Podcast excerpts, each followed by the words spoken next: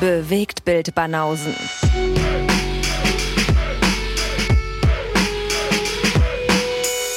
Filme, Kino und Serien, bis ihr kotzt.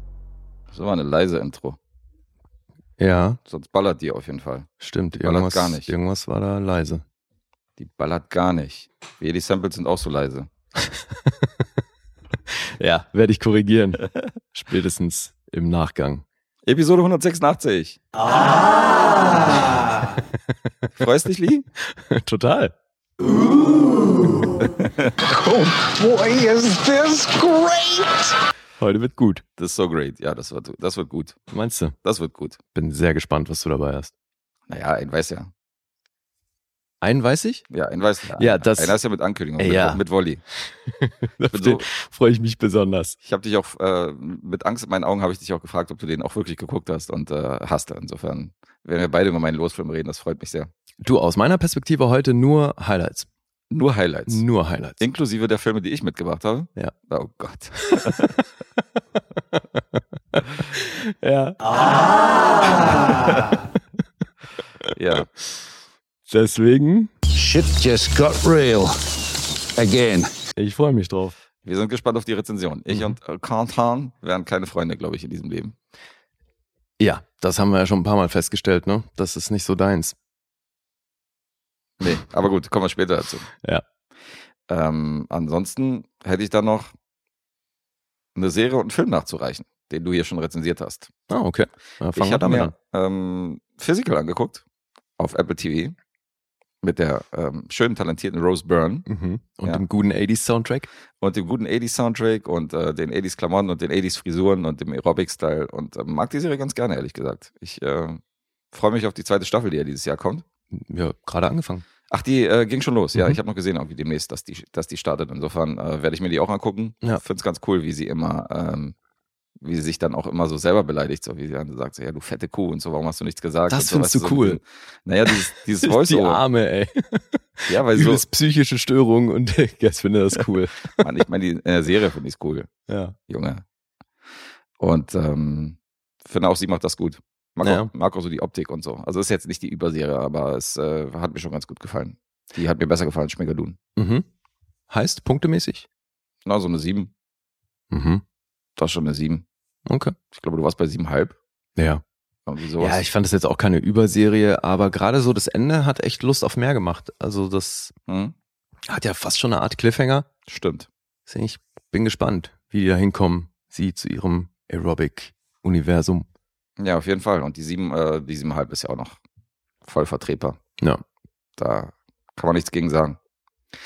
Und dann gab es einen Klassiker meinerseits, weil wir jetzt ein paar Episoden hier mit Alessandro aufnehmen und demnächst haben wir auch noch ein paar Gäste. Habe ich mal die Zeit genutzt, habe mal gesagt, okay, ich gucke mal einen Film, den du schon rezensiert hast Mhm. und habe mir meinen ersten Film über den Detektiv Sam Spade angeguckt. The Maltese Falcon. Okay. Und ähm, Das ist schon eine Weile her, ne? Das ist wir schon eine Weile her. Das ist schon eine Weile her, dass du den rezensiert hast. Und ähm, fand den gut. Mhm. Also natürlich der Zeit entsprechend damals schwarz-weiß, viel Exposition so. Am Ende wird halt von, von Antagonisten und vom Helden wird halt alles erklärt, was wie wo gemacht worden ist. Ja. Mhm. So dieses äh, typische, wir erklären jetzt den ganzen Film. Aber das ist halt so ähm, der Typ Film, dann muss man das, muss man das kaufen, halt dieses Exposition, dieses Extreme. Aber trotzdem, Humphrey Bogart ist halt ein cool, so lässt sich halt nicht aus der Ruhe bringen und hat halt immer einen Spruch auf den Lippen und das, äh, lässt sich halt von niemandem irgendwie Angst machen oder einschüchtern und so. Und das ist schon, mein Geburtstagsbuddy ist da schon ein ganz cooler Charakter. Mhm.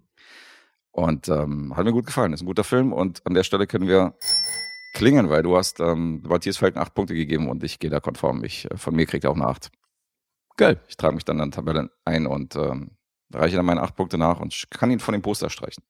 Ach, stimmt. Der war ja auch auf dem Poster. Der war auch da drauf, ja. Mhm. So wie zu meinen beiden Projekten, die ich nachgereicht habe. Okay. Gibt es sonst was Neues zu berichten?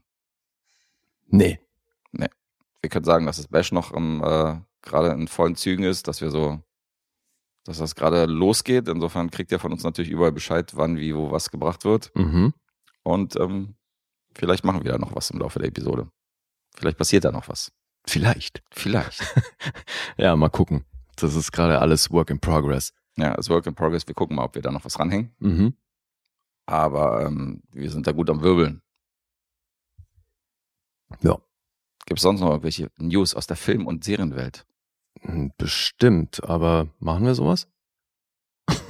Ja, uns, Willst du jetzt eine News-Section einführen? wenn uns Sachen interessieren, dann machen wir das. Okay. Hast du da was zu berichten? Ich habe zumindest äh, eine schockierende Nachricht gelesen, Mhm. was die Besetzung von Bess Lermans Elvis angeht. Hm, Okay. Der wollte nämlich Ansel Elgort ursprünglich haben. Da haben wir schon mal drüber gesprochen. Haben wir das? Haben wir das? Ja, weil das ist doch auch einer dieser Filme, wo die die Shortlist veröffentlicht, veröffentlicht haben, als es äh, im Castingprozess gegen Ende ging und da haben wir drüber gesprochen, ja. Weißt du, wie Der froh ich war, bin? der war auf der Shortlist, Ja. natürlich. Weißt du, wie froh ich bin, dass der das nicht geworden ist? Denke ich mir, ja. Auf nee, also ich Skala meine, von 1 Austin Butler 10. macht da eine gute Figur. Also ich habe den Film natürlich noch nicht gesehen.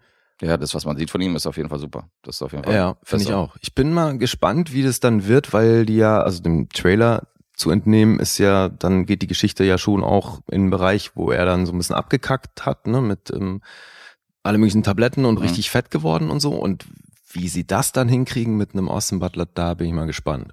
Also je nachdem halt, wie weit die gehen bei ihm in der Zeitspanne. Ja, gucken wir mal. Holen Sie den Maskenbildner von äh, Darkest Hour. Mhm. Der macht das schon. Ja, aber das macht einen Austin Butler dann natürlich noch nicht zum 40-jährigen fetten Mehrgewichtigen. Typen, so, ja, eben, Ja, okay, ich natürlich mehrgewichtig Ich natürlich. wollte ich wollt gerade äh, den Ball auffangen, aber du bist voll reingelaufen. Zu. Staffeldraht. Ja. Ja. Ja. Korrekt. So, dann, Gott. dann würde ich sagen, äh, starten wir die Episode. Ja. Und ähm, du fängst an. Mhm. Fangen wir gleich mal mit dem ganz großen Stuff an. Weil das ist hier ein Film, der ist auf jeder Liste drauf. Also der ist in der Criterion Collection, der ist auf deiner Schneider-Liste, der ist in der Top 250 Letterboxd, Narrative-Filme, überall. Mhm. Ja. Und ähm, mir hat der gar nichts gesagt. Ich kannte den nicht. Ich wusste auch nicht, dass es den gibt. Und als ich dann aber gelesen habe, was da geht, fand ich das wahnsinnig interessant. Und das hat einen, so einen semi-dokumentarischen Touch, das Ganze. Und das ist tatsächlich was, was auf meinen anderen Film auch noch so ein bisschen zutrifft. Mhm. Also Heute Mockumentary Day oder was? kann man zumindest auch äh, so verstehen oder man könnte sagen, dass es dokumentarischen, dokumentarische Ansätze hat. Und äh, dieser Film hier zweifelsohne, weil es geht hier um reale Personen, es geht um reales Ereignis. Und all diese Personen spielen sich hier auch selbst. Mhm. Aus dem Jahr 1990, Close-Up. Sagt dir das was? Bevor jetzt das große Googlen losgeht, will ich mal wissen, ob du überhaupt was von dem Film gehört hast oder ob du weißt, dass der existiert. Das habe ich immer sofort googelt. Du bist derjenige, der immer sofort googelt. Was? Ähm, Echt nicht. Du hast doch bei Link der Butler sofort gegoogelt, was für ein Film das ist. Ach so, der Film. Ja, weil ich, wenn ich nicht weiß, ob, ähm, weil da was geklingelt hat und ich wissen wollte anhand eines Bildes, ob da irgendwie irgendeine Erinnerung zurückkommt. Ich bin mir übrigens sicher, dass ich hier nicht gesehen habe. Aber Okay. ich weiß, dass es den gibt. Bei Link, immerhin. Immerhin, ja. Ja. Also ich google nur bei Filmen, die ich, die ich gesehen habe, um zu gucken, wie die abgeschnitten sind. Wann ich die Mhm. das letzte Mal gesehen habe bei Letterboxd, ob ich bei Facebook eine Rezension habe. Das ist halt, wenn ich den Film nicht kenne, was jetzt zum Beispiel zutrifft, dann google ich auch nicht. Okay. Ja, aber du hast ja selber, hast du schon gesagt, du hast ja bei Letterbox irgendwie tausend Listen ähm, oder Wunschlisten angelegt von Filmen, die du noch sehen möchtest. Mhm. Und ich glaube, die, die Top 250 Narrative-Filme willst du ja wahrscheinlich schon auch früher oder später. Die ist nicht auf meiner Liste, ehrlich gesagt. Ach, die nicht? nee. Okay. Aber das kann sein, dass, äh, weil du hast ja Überschneidung. Von Ja, der ja, Top klar. Narrative Liste Ja. hast du auf die anderen Listen auch Überschneidung. Wenn die auf der Schneiderliste drauf ist, dann zum Beispiel Mhm. habe ich den Film auf jeden Fall in der Wunschliste. Okay. Und ich habe die, ähm, ich habe die Guillermo del Toro Liste, ich habe die äh, Edgar Wright Liste. Mhm. Das sind so die, die ich durcharbeite. Hier die äh, Oscar-Winner-Liste. Da bin ich auch Okay. noch nicht durch. Da sind auch noch 20 Filme, die mir fehlen oder 30. Mhm. Stimmt, die will ich auch noch gucken, ja. Und äh, selbst in der Top IMDb 250 habe ich Lücken. Ja, gut, da habe ich auch noch ein paar. Mhm. Aber ich dachte, die Narrative-Liste wäre bei dir auch dabei gewesen, weil ich habe mir die neulich mal genauer angeguckt und Die ist nicht dabei. da sind schon wirklich viele Filme, die mich eher weniger interessieren. Das, also halt super viel Tarkovsky und ähm, sämtliche japanische Regisseure. Mhm. Und da sind schon echt viele Sachen, wo ich ja freiwillig erstmal nicht so wirklich drauf losstürme, aber Du machst erstmal einen Bogen drum. ja, tendenziell schon, also bei, beim Pan auf jeden Fall. Aber das war wirklich jetzt ein Film, wo ich dachte, okay, das klingt super interessant. Mhm. Na dann erzähl mal. Das ist ein iranischer Film. Und wie gesagt, hat einen sehr dokumentarischen Anstrich, weil eben diese Personen, um die es hier geht, den realen Vorfall selbst spielen. Mhm. Beziehungsweise der Film stellt nur einen kleinen Teil nach und ansonsten ist das tatsächlich eine Doku, weil er den realen Vorfall mitbegleitet mit, äh, mit der Kamera. Also, äh, es geht um Hossein Sabsian. Das ist ein, ein recht armer Typ in Iran. Ähm, ich glaube, wir befinden uns in der Nähe von Teheran auch. Es werden hier im, Verlauf des Films geht's, werden hier ein paar Städtenamen äh, durch die Gegend geworfen, aber ich meine, wir befinden uns hier in Teheran. Weil es da am gewissen Punkt auch darum geht, dass er eigentlich eher aus einer ländlicheren Gegend kommt. Mhm. Aber jetzt ist es so, dass der Film einsteigt mit einem Reporter, der für eine Zeitung schreibt. Der kommt aus einer Polizeistation, hat zwei Polizisten im Schlepptau und steigt in ein Taxi ein und erklärt dem Taxifahrer, wo er hinfahren soll. Und dann so ein bisschen Smalltalk und äh, ne, die beiden Polizisten sitzen hinten auf der Rückbank und der Journalist neben dem Taxifahrer vorne auf dem Beifahrersitz und dann äh, machen die so ein bisschen Smalltalk und er erzählt ihm, was jetzt eben, was die hier vorhaben und warum er die Polizisten dabei hat und so weiter. Weil der hat von einer Geschichte gehört, der hat einen Anruf bekommen von einem ähm, Bekannten von ihm, der ihm erzählt hat, was da gerade vorgeht und da fahren die jetzt hin. Und dann fahren die zu einem, zu einem Haus in einer besseren Wohngegend. Er bittet den Taxifahrer und die Polizisten im Auto zu bleiben, klingelt dann an dem Haus, geht rein, kommt äh, wenig später wieder raus und holt die Polizisten mit dazu und dann wird dann Typ abgeführt. Und das ist dieser Hossein Sabsian. Mhm. Und dann springen die ins Gefängnis, wo der, der wurde dann ja erstmal verhaftet und kommt dann, wird dann da in Verwahrung genommen und dann besucht ihn der Regisseur dieses Films von Close Up, Abbas Kiarostami, besucht ihn im Gefängnis. Und erzählt ihm von seinem Vorhaben, dass er von seiner Geschichte gehört hat und dass er da gerne einen Film drüber ähm, machen möchte und fragt dann auch den zuständigen Richter, ob das okay ist, wenn, wenn die Verhandlung, die ansteht, von ihm äh, filmisch festgehalten wird. Dann diskutieren die da so ein bisschen rum und dann sagt er aber, äh, der Richter sagt dann halt erstmal so, ich weiß nicht, was da interessant sein soll. Also hier liegt ein Fall von Betrug vor, weiß nicht, warum du das filmen willst.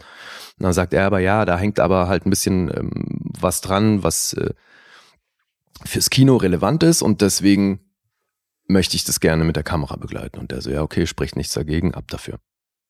Jetzt, äh, okay, also bis jetzt, du sagst es ja semi-dokumentarisch. Bis jetzt ist alles dokumentarisch, oder? Ist das gestellt? Nee, dieser erste Abschnitt, wo der Journalist mit den, mit dem Polizisten zu dem Haus fährt, das ist nachgestellt. Ach, das ist das nachgestellt. erfährst, das erfährst du aber nicht, ne? Sondern dann, wie gesagt, dann bist du im Gefängnis und Mhm. ähm, äh, siehst dieses Gespräch zwischen dem Regisseur und, und Sapsian. Und erst da erfährst du, dass das, was du davor gesehen hast, anscheinend ähm, muss eine Nachstellung gewesen sein, weil du bist ansonsten im, im realen Geschehen. Okay. Und dann springen die nämlich auch nochmal wieder ein bisschen zurück und wir erfahren, wie es überhaupt zu der Situation gekommen ist, dass Sapsian in diesem Haus in der besseren Wohngegend war und abgeführt wurde. Mhm. Deswegen, ich kann hier im Grunde nichts spoilern, weil schon in der Inhaltsangabe steht eigentlich komplett, was passiert. Folgendes ist vorgefallen. Sapsian hat sich als ein sehr bekannter iranischer Regisseur ausgegeben. Mohsen Makmalbaf, der ist so ein bisschen Faradi-mäßig, der wird in Iran übelst gefeiert, der hat äh, Filme gemacht, die von der Kritik enorm gefeiert werden und ist ein sehr angesehener Regisseur, ein Filmemacher. Und Sapsian ist besessen von Kino. Da erzähle ich später noch mehr zu. Das ist nun mal erstmal so die Grundvoraussetzung. Der Typ, obwohl er wirklich nur das hat, was er am Leib trägt, der ist ein sehr ähnlicher Typ, immer auch wieder seine Jobs verloren und mit seiner Ehe und den Kindern ist das auch in die Brüche gegangen, weil der so besessen von Kino ist. Der hat schon als Kind ist der immer irgendwie statt in die Schule ist der ins Kino gegangen und So weit, so gut, okay. äh, ja, extrem besessen. Ne? Und jetzt, hat Cinema Paradiso die Leidenschaft in die Wiege gelegt. mhm, nur das geht hier wirklich noch ein, ein paar Schritte weiter. Okay. Jetzt ist er eben wahnsinniger Fan von äh, Mark Malbuff und seinem, seinem Schaffen und sitzt dann eines Tages im Bus und liest eins der Bücher zu, zu den Filmen von Mark Malbuff. Und die Frau neben ihm sieht das und interessiert sich für das Buch und fragt, wo er das gekauft hat. Und so kommen die ein bisschen ins Gespräch und daraufhin ähm, sagt er hier, nimm das Buch. Und die so, nee, nee, ich will es mir auch kaufen, muss sag mir einfach, wo du es her hast. Also ja, aus so einem Buchladen und so. Und er so, aber hier ist kein Problem, kannst du haben, ich hab's eh geschrieben. Mhm. Und sie so, wie du hast das geschrieben? Also ja, ich bin der Autor. Und die so, ach, sie sind Mark Malbuff. Und er so, ja, ja, und die so, oh, was eine Ehre, sie kennenzulernen und so. Und dann merkst du richtig, die blüht voll auf und ist plötzlich so ein bisschen in einem Groupie-Modus und will halt das Gespräch nicht abbrechen lassen und redet dann immer weiter mit ihm. Und so ist Sapsian halt in diesem, bei dieser Busfahrt in eine Situation gerutscht, wo er sich plötzlich als dieser Regisseur ausgibt. Und dann hat er da Blut geleckt, weil plötzlich wird er halt total respektvoll behandelt und die kleben an seinen Lippen und wollen ihn auch wiedersehen und so, ne? Und dann laden die ihn zu sich nach Hause ein und ähm, er erzählt denen dann, okay, jetzt klingelt hier ein Telefon. Das ist ein Anfängerfehler, Freundchen. Das Telefon anzulassen während der Aufnahme. Junge, Junge, Junge, was für Amateur nicht hier einen Podcast aufnehmen muss. Also, Unfassbar. Wirklich, ey. Er ruft auch noch der Herr Luther an. Kannst du mal sehen. Tom, keine Ahnung, was er will.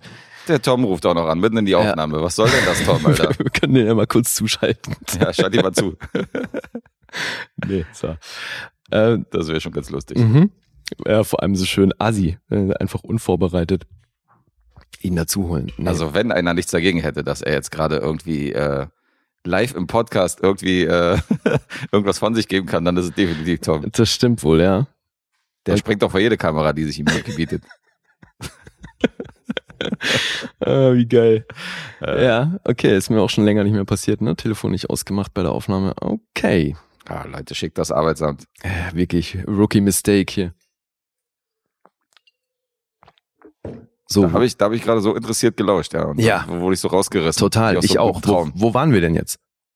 Na, wir waren da, äh, wir waren, dass er jetzt äh, sich in diese Rolle praktisch, dass er sich so impostermäßig äh, jetzt als dieser Regisseur ausgibt und äh, begeistert davon ist, dass sie jetzt alle an seinen Lippen hängen und Mhm. alle ihm so ein bisschen, Genau.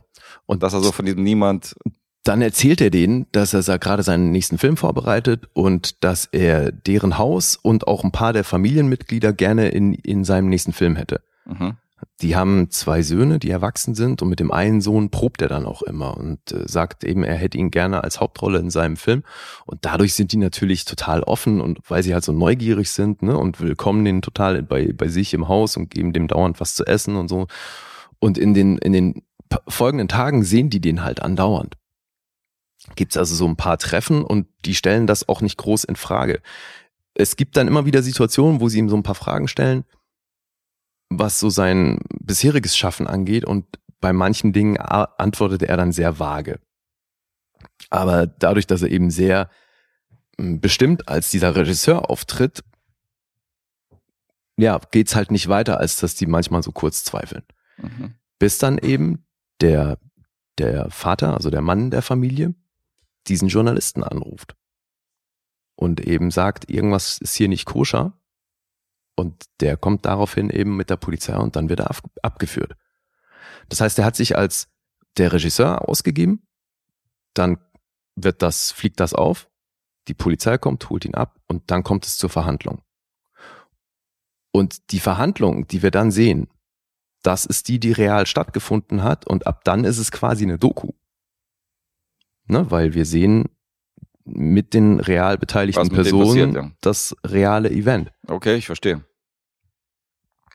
Ja, und in dieser Verhandlung erklärt eben Sapsian, weil sie ihn immer wieder fragen, warum hast du das gemacht? Und das ist echt krass, wie er da rumdruckst, weil du merkst, er ist halt da reingerutscht. Er hatte nicht wirklich eine böse Absicht. Es gab zwar einen Zeitpunkt, wo er dann von denen so ein bisschen Geld bekommen hat, aber auch mehr, weil er irgendwie mit dem Sohn dann mit dem Motorrad irgendwo in die Stadt gefahren ist und dann hieß es, okay, jetzt habe ich kein Geld dabei, so ich muss irgendwie wieder nach Hause kommen und dann hat er ihm halt ein bisschen was gegeben. Mhm. Aber dadurch ist halt, liegt halt der Tatbestand von einem Betrug vor, ne, dass er sich als der ausgegeben hat und die sagen halt, die Familie hat dann natürlich gedacht, der hat das alles gemacht, um bei denen das Haus auszuspionieren, um zu gucken, ne, Ja, so wo kann man am besten so einbrechen So ein und so. Selbstläufer. Ja, und Mhm. dabei eben ist er da aber eher einfach so reingerutscht und das hat aber ausschließlich mit seiner Leidenschaft für Kino und Film zu tun. Und Weil er gerne darüber redet, Er- aber niemand hat. er wäre halt gerne ein Regisseur, Mhm. er hat aber nicht die Mittel, irgendwas in die Richtung zu machen und hat aber eine riesen Leidenschaft fürs Kino und rechtfertigt das, was er damit, da gemacht hat, damit, dass er eben auch diese Rolle des Regisseurs mal leben wollte. Mhm. Und das ist dann echt abgefahren, wie er halt bei der Verhandlung versucht zu rechtfertigen oder zu erklären, was da passiert ist. Und obwohl ihn Anwälte und Richter auch immer wieder fragen, so, warum hast du das gemacht? Äh, Kann er nicht wirklich einen guten Grund dafür nennen. Und ich ähm, habe mir dann auch noch die, es gibt eine Doku zu dem Film oder so eine Art ähm, Making of oder was, was halt so ein bisschen tiefer geht. Da haben die sechs Jahre später haben die sich nochmal mit dem Sapsian getroffen Mhm. und er erklärt so ein bisschen, was dieser Film mit ihm gemacht hat, wie sich sein Leben dadurch verändert hat und wo er jetzt ist. Und das ist halt schon krass, weil also schon auch zum Zeitpunkt des Films hat er von seinen zwei Kindern noch eins, weil er hat, die Frau hat sich zwischenzeitlich von ihm getrennt, weil er eben keinen Job behalten konnte und ähm, deswegen auch nicht für, wirklich für die Familie sorgen konnte. Die haben dann irgendwann wieder bei seiner Mutter gelebt, aber eben mit der Frau und den Kindern. Und dann hat sich die Frau halt irgendwann getrennt und dann hat er ein Kind behalten und das andere ist mit der Mutter mit. Mhm. Und ähm, in der Doku, also das, was dann sechs Jahre später eben erzählt wird, erfährt man auch, dass das zweite Kind mittlerweile auch wieder bei der Mutter ist, weil er halt einfach keinen Job hat. Der arbeitet nie, immer nur so aushilfsmäßig dann mal hier und da in so einer Buchbinderei und da befragen sie dann halt auch seinen Kollegen, der eigentlich, als der das erste Mal da angefangen hat zu arbeiten, hat der noch unter ihm gearbeitet. Zwischenzeitlich gehört ihm der Laden und dann Sapsian kommt immer wieder mal vorbei, so tagelöhnermäßig und hilft so für ein paar Stunden aus, wenn er gerade irgendwie Kohle braucht. Und ansonsten macht er nichts außer Filme konsumieren und ist halt wahnsinnig besessen vom Kino.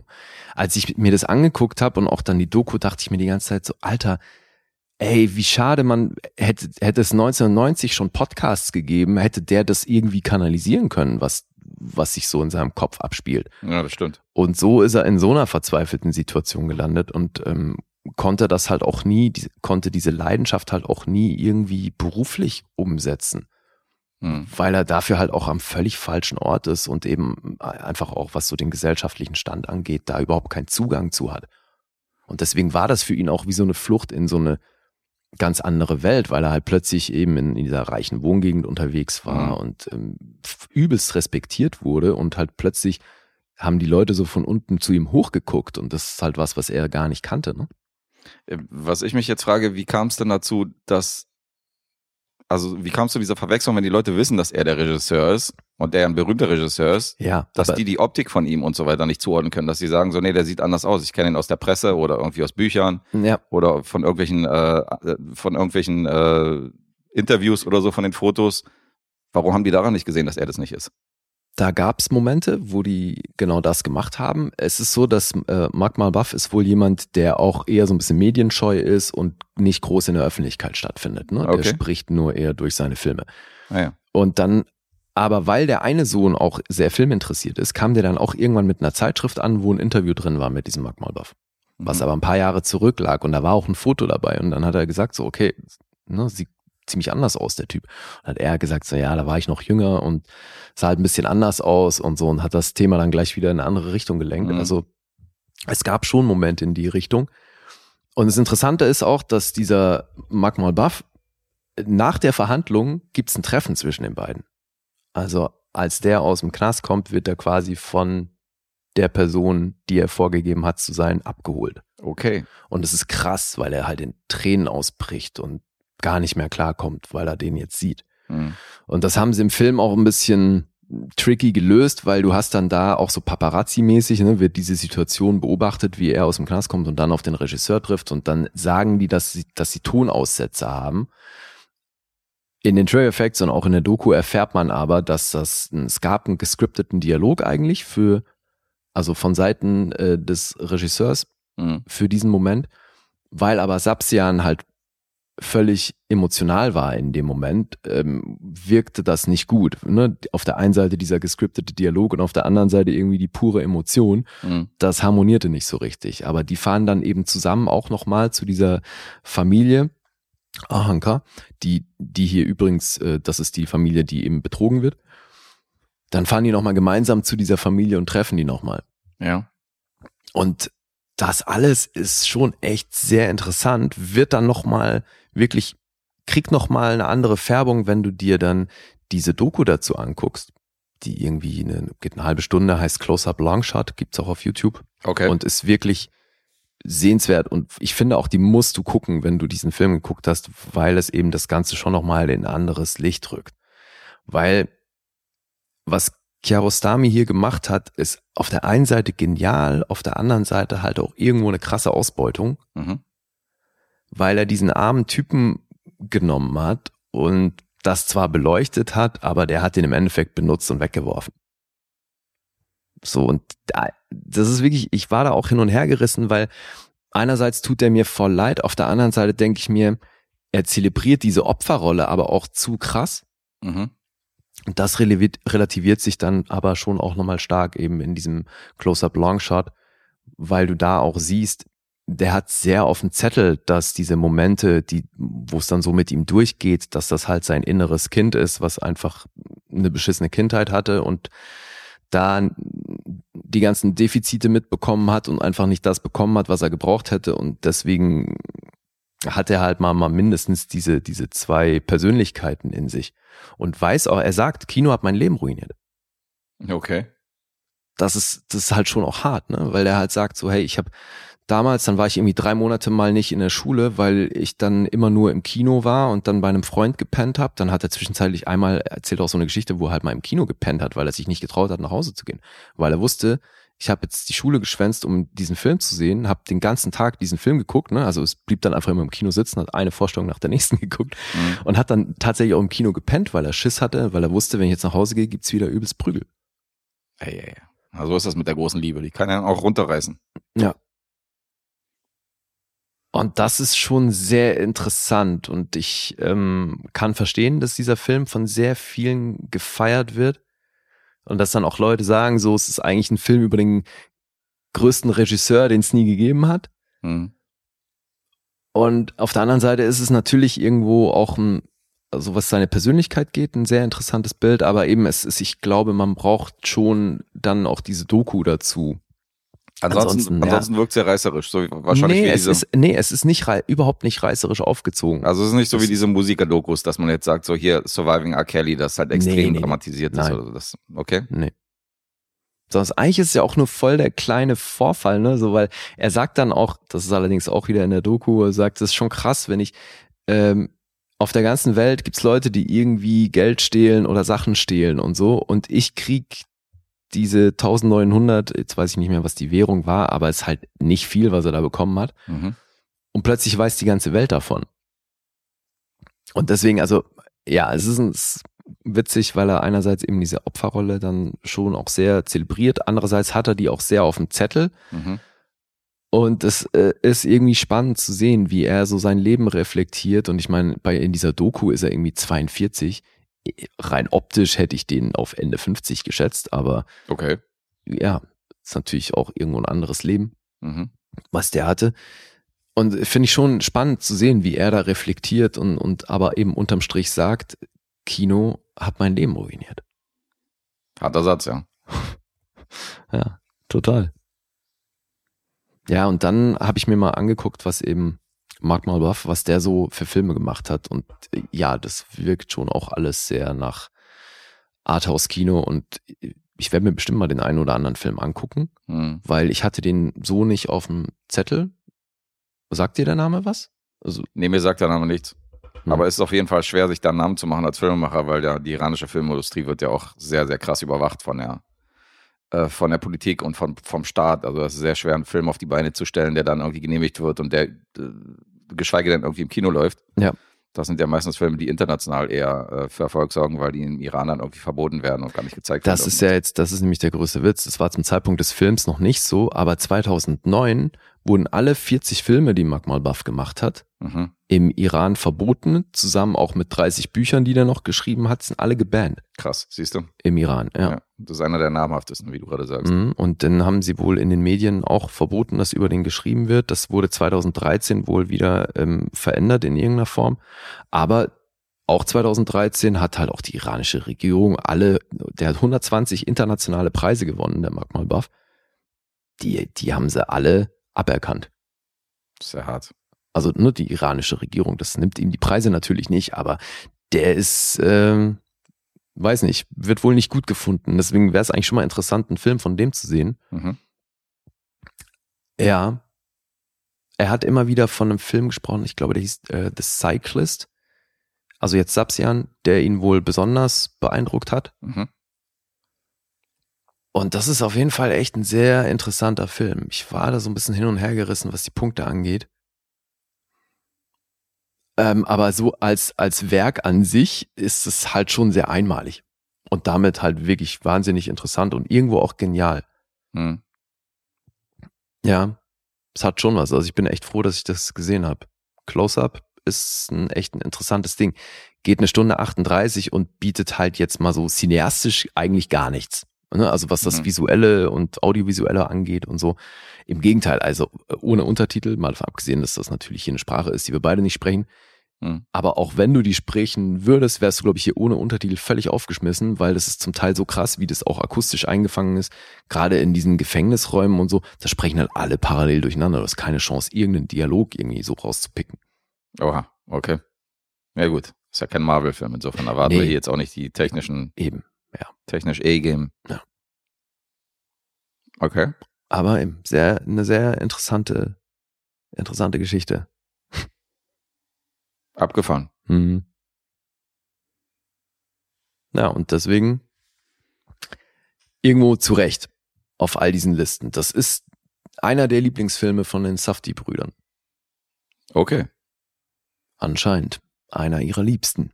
Sind die denn, ähm, weiß ich jetzt gar nicht, also klar in Amerika groß geworden, aber sind die denn iranischen Ursprungs? Weißt du das? Nee, das würde, nee, im Gegenteil. Ich dachte, das, wird, das sind doch Juden, oder nicht? Das ist eben meine Frage. Ich weiß ja nicht, wo die herkommen. Ja, also das fände ich jetzt sehr krass. Wenn's, Gut, dann könnte sein, dass es Israel oder so, dass, dass sie daher sind oder sonst woher. Okay, Ja, nee, kann ich dir nicht beantworten, wo die ursprünglich herkommen. interesting. Mhm. Dann mal die Zahlen. Da gibt's nicht alle, aber die, die es gibt, sind wahnsinnig gut. Auf IMDb kriegt er eine 8,2. Auf Rotten Tomatoes gibt's keine Kritikerbewertung, nur eine Audience-Bewertung, die ist aber bei 80 Prozent, im Schnitt 4,5 von 5. Das ist natürlich wahnsinnig gut. Aber auch auf Letterboxd ist der bei einer 4,3. Alter. Also, der Film erfreut sich überall sehr großer Beliebtheit. Das sind wirklich krasse Zahlen, ne? Ähm, tja, das ist jetzt die Frage, wie viel du denn auch gibst dafür, dass es so ein einmaliger Film ist und dafür, dass der schon anders ist als andere Filme. ich fand es schon wirklich wahnsinnig interessant.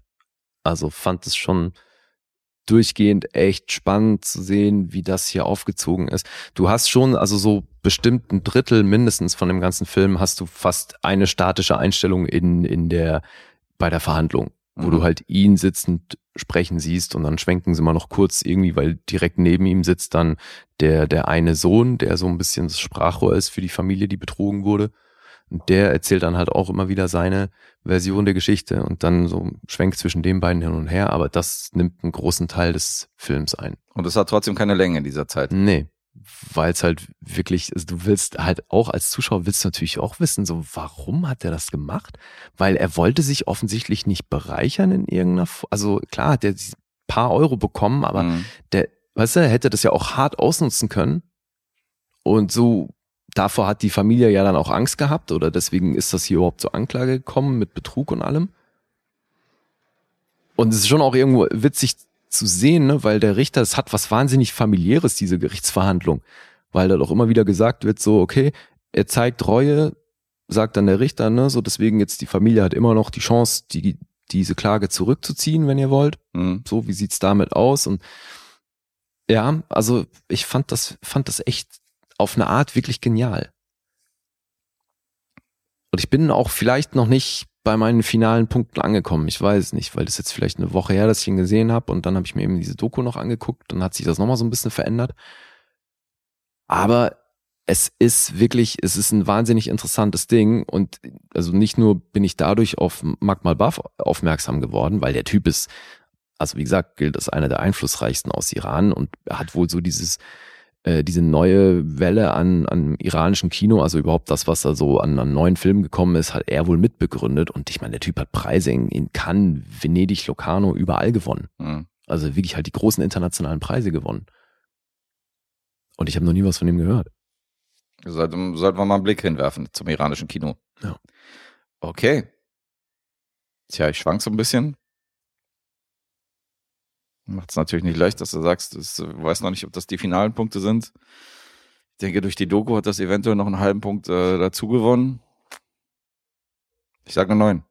Das ist richtig. Ist richtig? Geiler Typ, ja. Neun ist Gold richtig. Ohne Doku 8,5?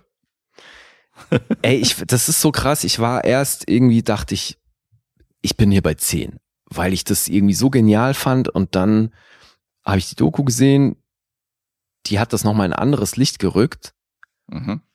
aber eben nicht nur, hat die, ja. ja, hat die Nummer nicht nur verbessert, weil ich eben einerseits dann auch dachte, okay, der Regisseur ist irgendwie schon auch hart skrupellos unterwegs, weil das Mhm. irgendwie, ne, also der hat da halt seine Chance gesehen, zack, nehme ich und äh, daraus einen Film gemacht und die ganze Welt ist begeistert und der Typ, der das Ding eigentlich zu verantworten hat, weil er diese Aktion selber gemacht hat, der nagt halt am Hungertuch. ist schon irgendwie Ja, ist schon krass. hart. Ja, gut, interessant. Ja, ich habe ihn natürlich auf meiner Wunschliste. Ich habe nochmal geguckt. Schon, ne? Interessanterweise nur von einer einzigen Person gesehen, irgendwie meine ganzen Bubble mit fünf Sternen bewertet. Und ansonsten auf, auf äh, vielen Wunschlisten drauf. Also bei Jens ist der auf der Wunschliste drauf, bei Marvin natürlich, Mhm. bei Hylia und so. Also, ähm, aber also- nur von einem gesehen. Abgefahren. Ich, also ich kann mir auch nicht vorstellen, dass, dass man da irgendwo in der Mitte landet, punktemäßig. Mhm. Ich glaube, das findest du entweder genial oder halt ultra beschissen. Kannst nichts damit anfangen. Ja. Klingt so. Ja, aber zumindest, also die Leute, die Filme sehen wollen, die anders sind als andere Filme und anders aufgezogen sind und wo man nicht gesagt, wo man nicht danach sagen würde, okay, das hat man schon tausendmal gesehen, Ja. die sind hier wahrscheinlich richtig. Also das hast du so in der Form noch nie gesehen, glaube ich. Klar Mhm. gab's so semi-fiktionale Dokus Klar. auch schon, aber durchgehend mit den realen Leuten Mhm. habe ich das, glaube ich, so noch nie gesehen. Ja, auf jeden Fall ein Blick wert. Close-Up aus 1990. Deswegen ja auch Biography, Crime, Drama in den Genren. Alles mit drin. Logisch. Okay. Alright, let's do.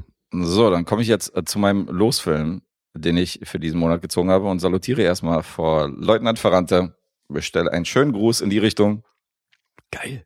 und rezensiere jetzt den Film Wrong. Yay! Ta-da! Ich freue mich drauf.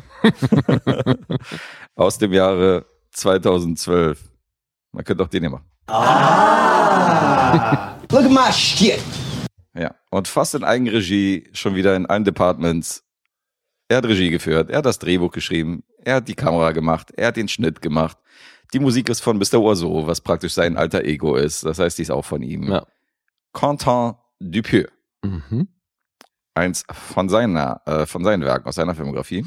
Ich finde das ja so geil, dass er trotzdem auch bei so staatlichen Instanzen dann Förderung und sowas bekommt, ne? Dass da Arte mit drin steckt und äh, solche Vereine, weißt du? Macht schon Sinn, weil er macht ja Kunst. Ja, aber das ist schon sehr zeitgenössisch.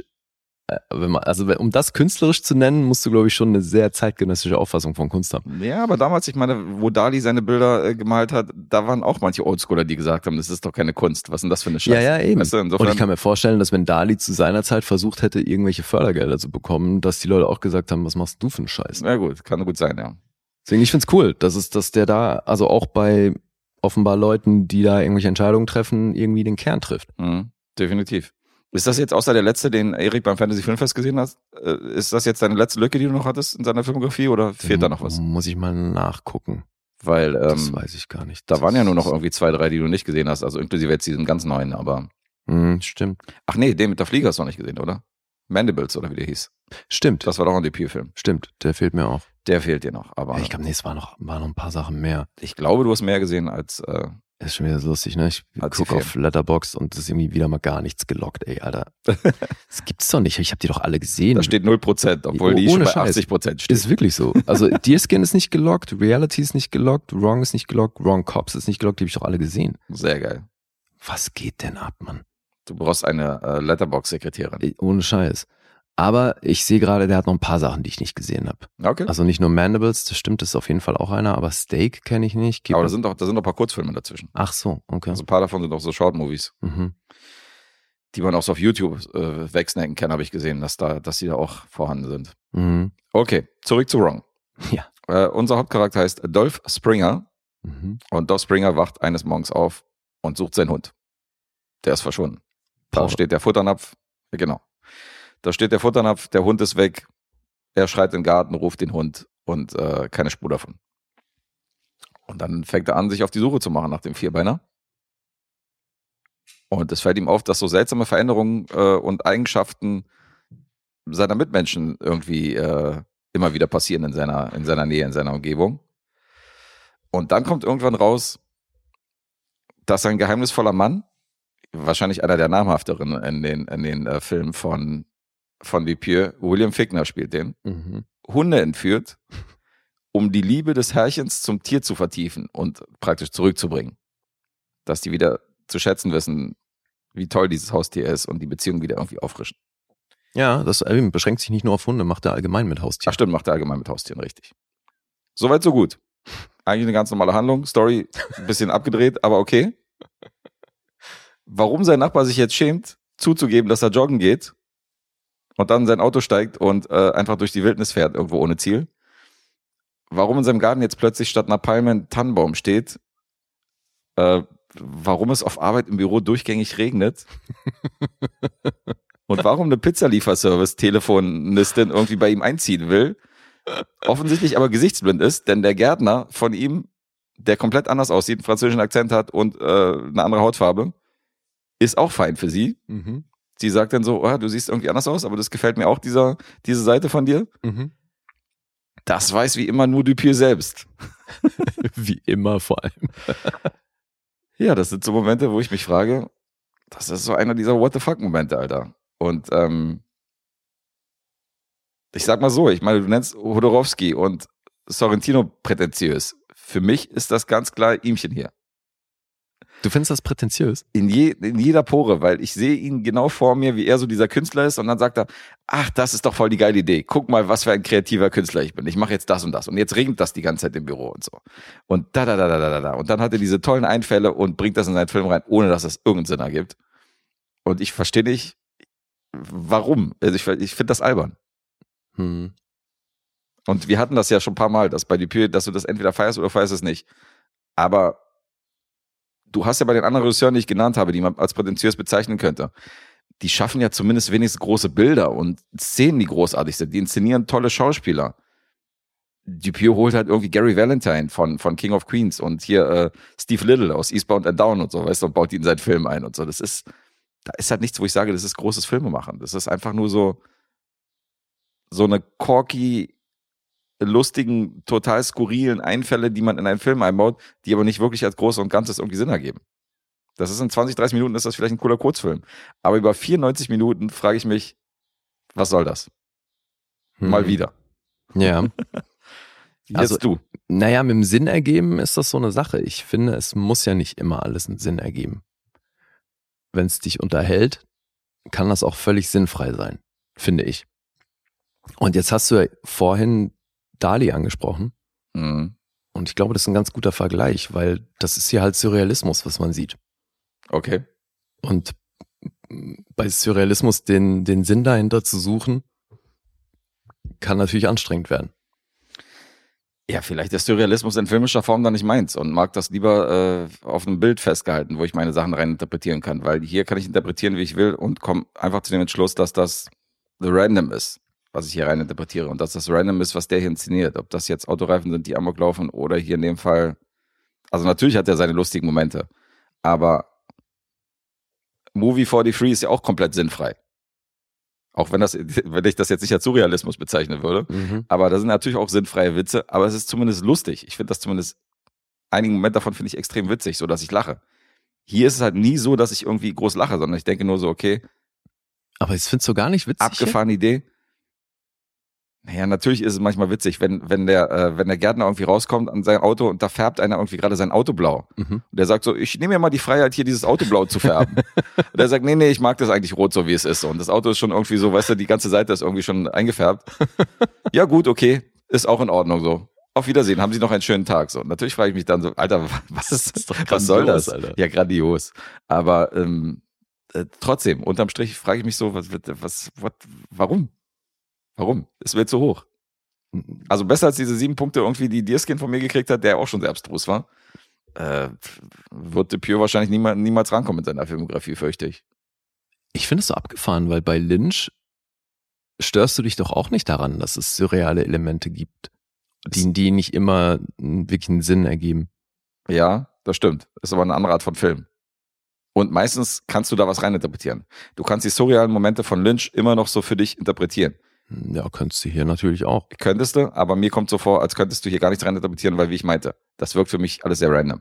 Mhm. Das wirkt für mich nach einer geilen Idee, die er irgendwie morgens nach dem Aufstehen beim Kaffee hatte und gesagt hat, geil, jetzt lass ich es im Büro auch noch regnen.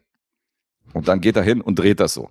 Das ist, da ist kein tieferer Sinn hinter. Bei Lynch habe ich in jeder Szene das Gefühl, der denkt sich was dabei. Hm. Und der interpretiert irgendwas in diese Szene rein. Und ich versuche rauszufinden, was das ist. Ja, aber siehst du, also zum Beispiel das mit dem Regen im Büro hatte ich am wenigsten Probleme, was das Interpretieren angeht. Okay.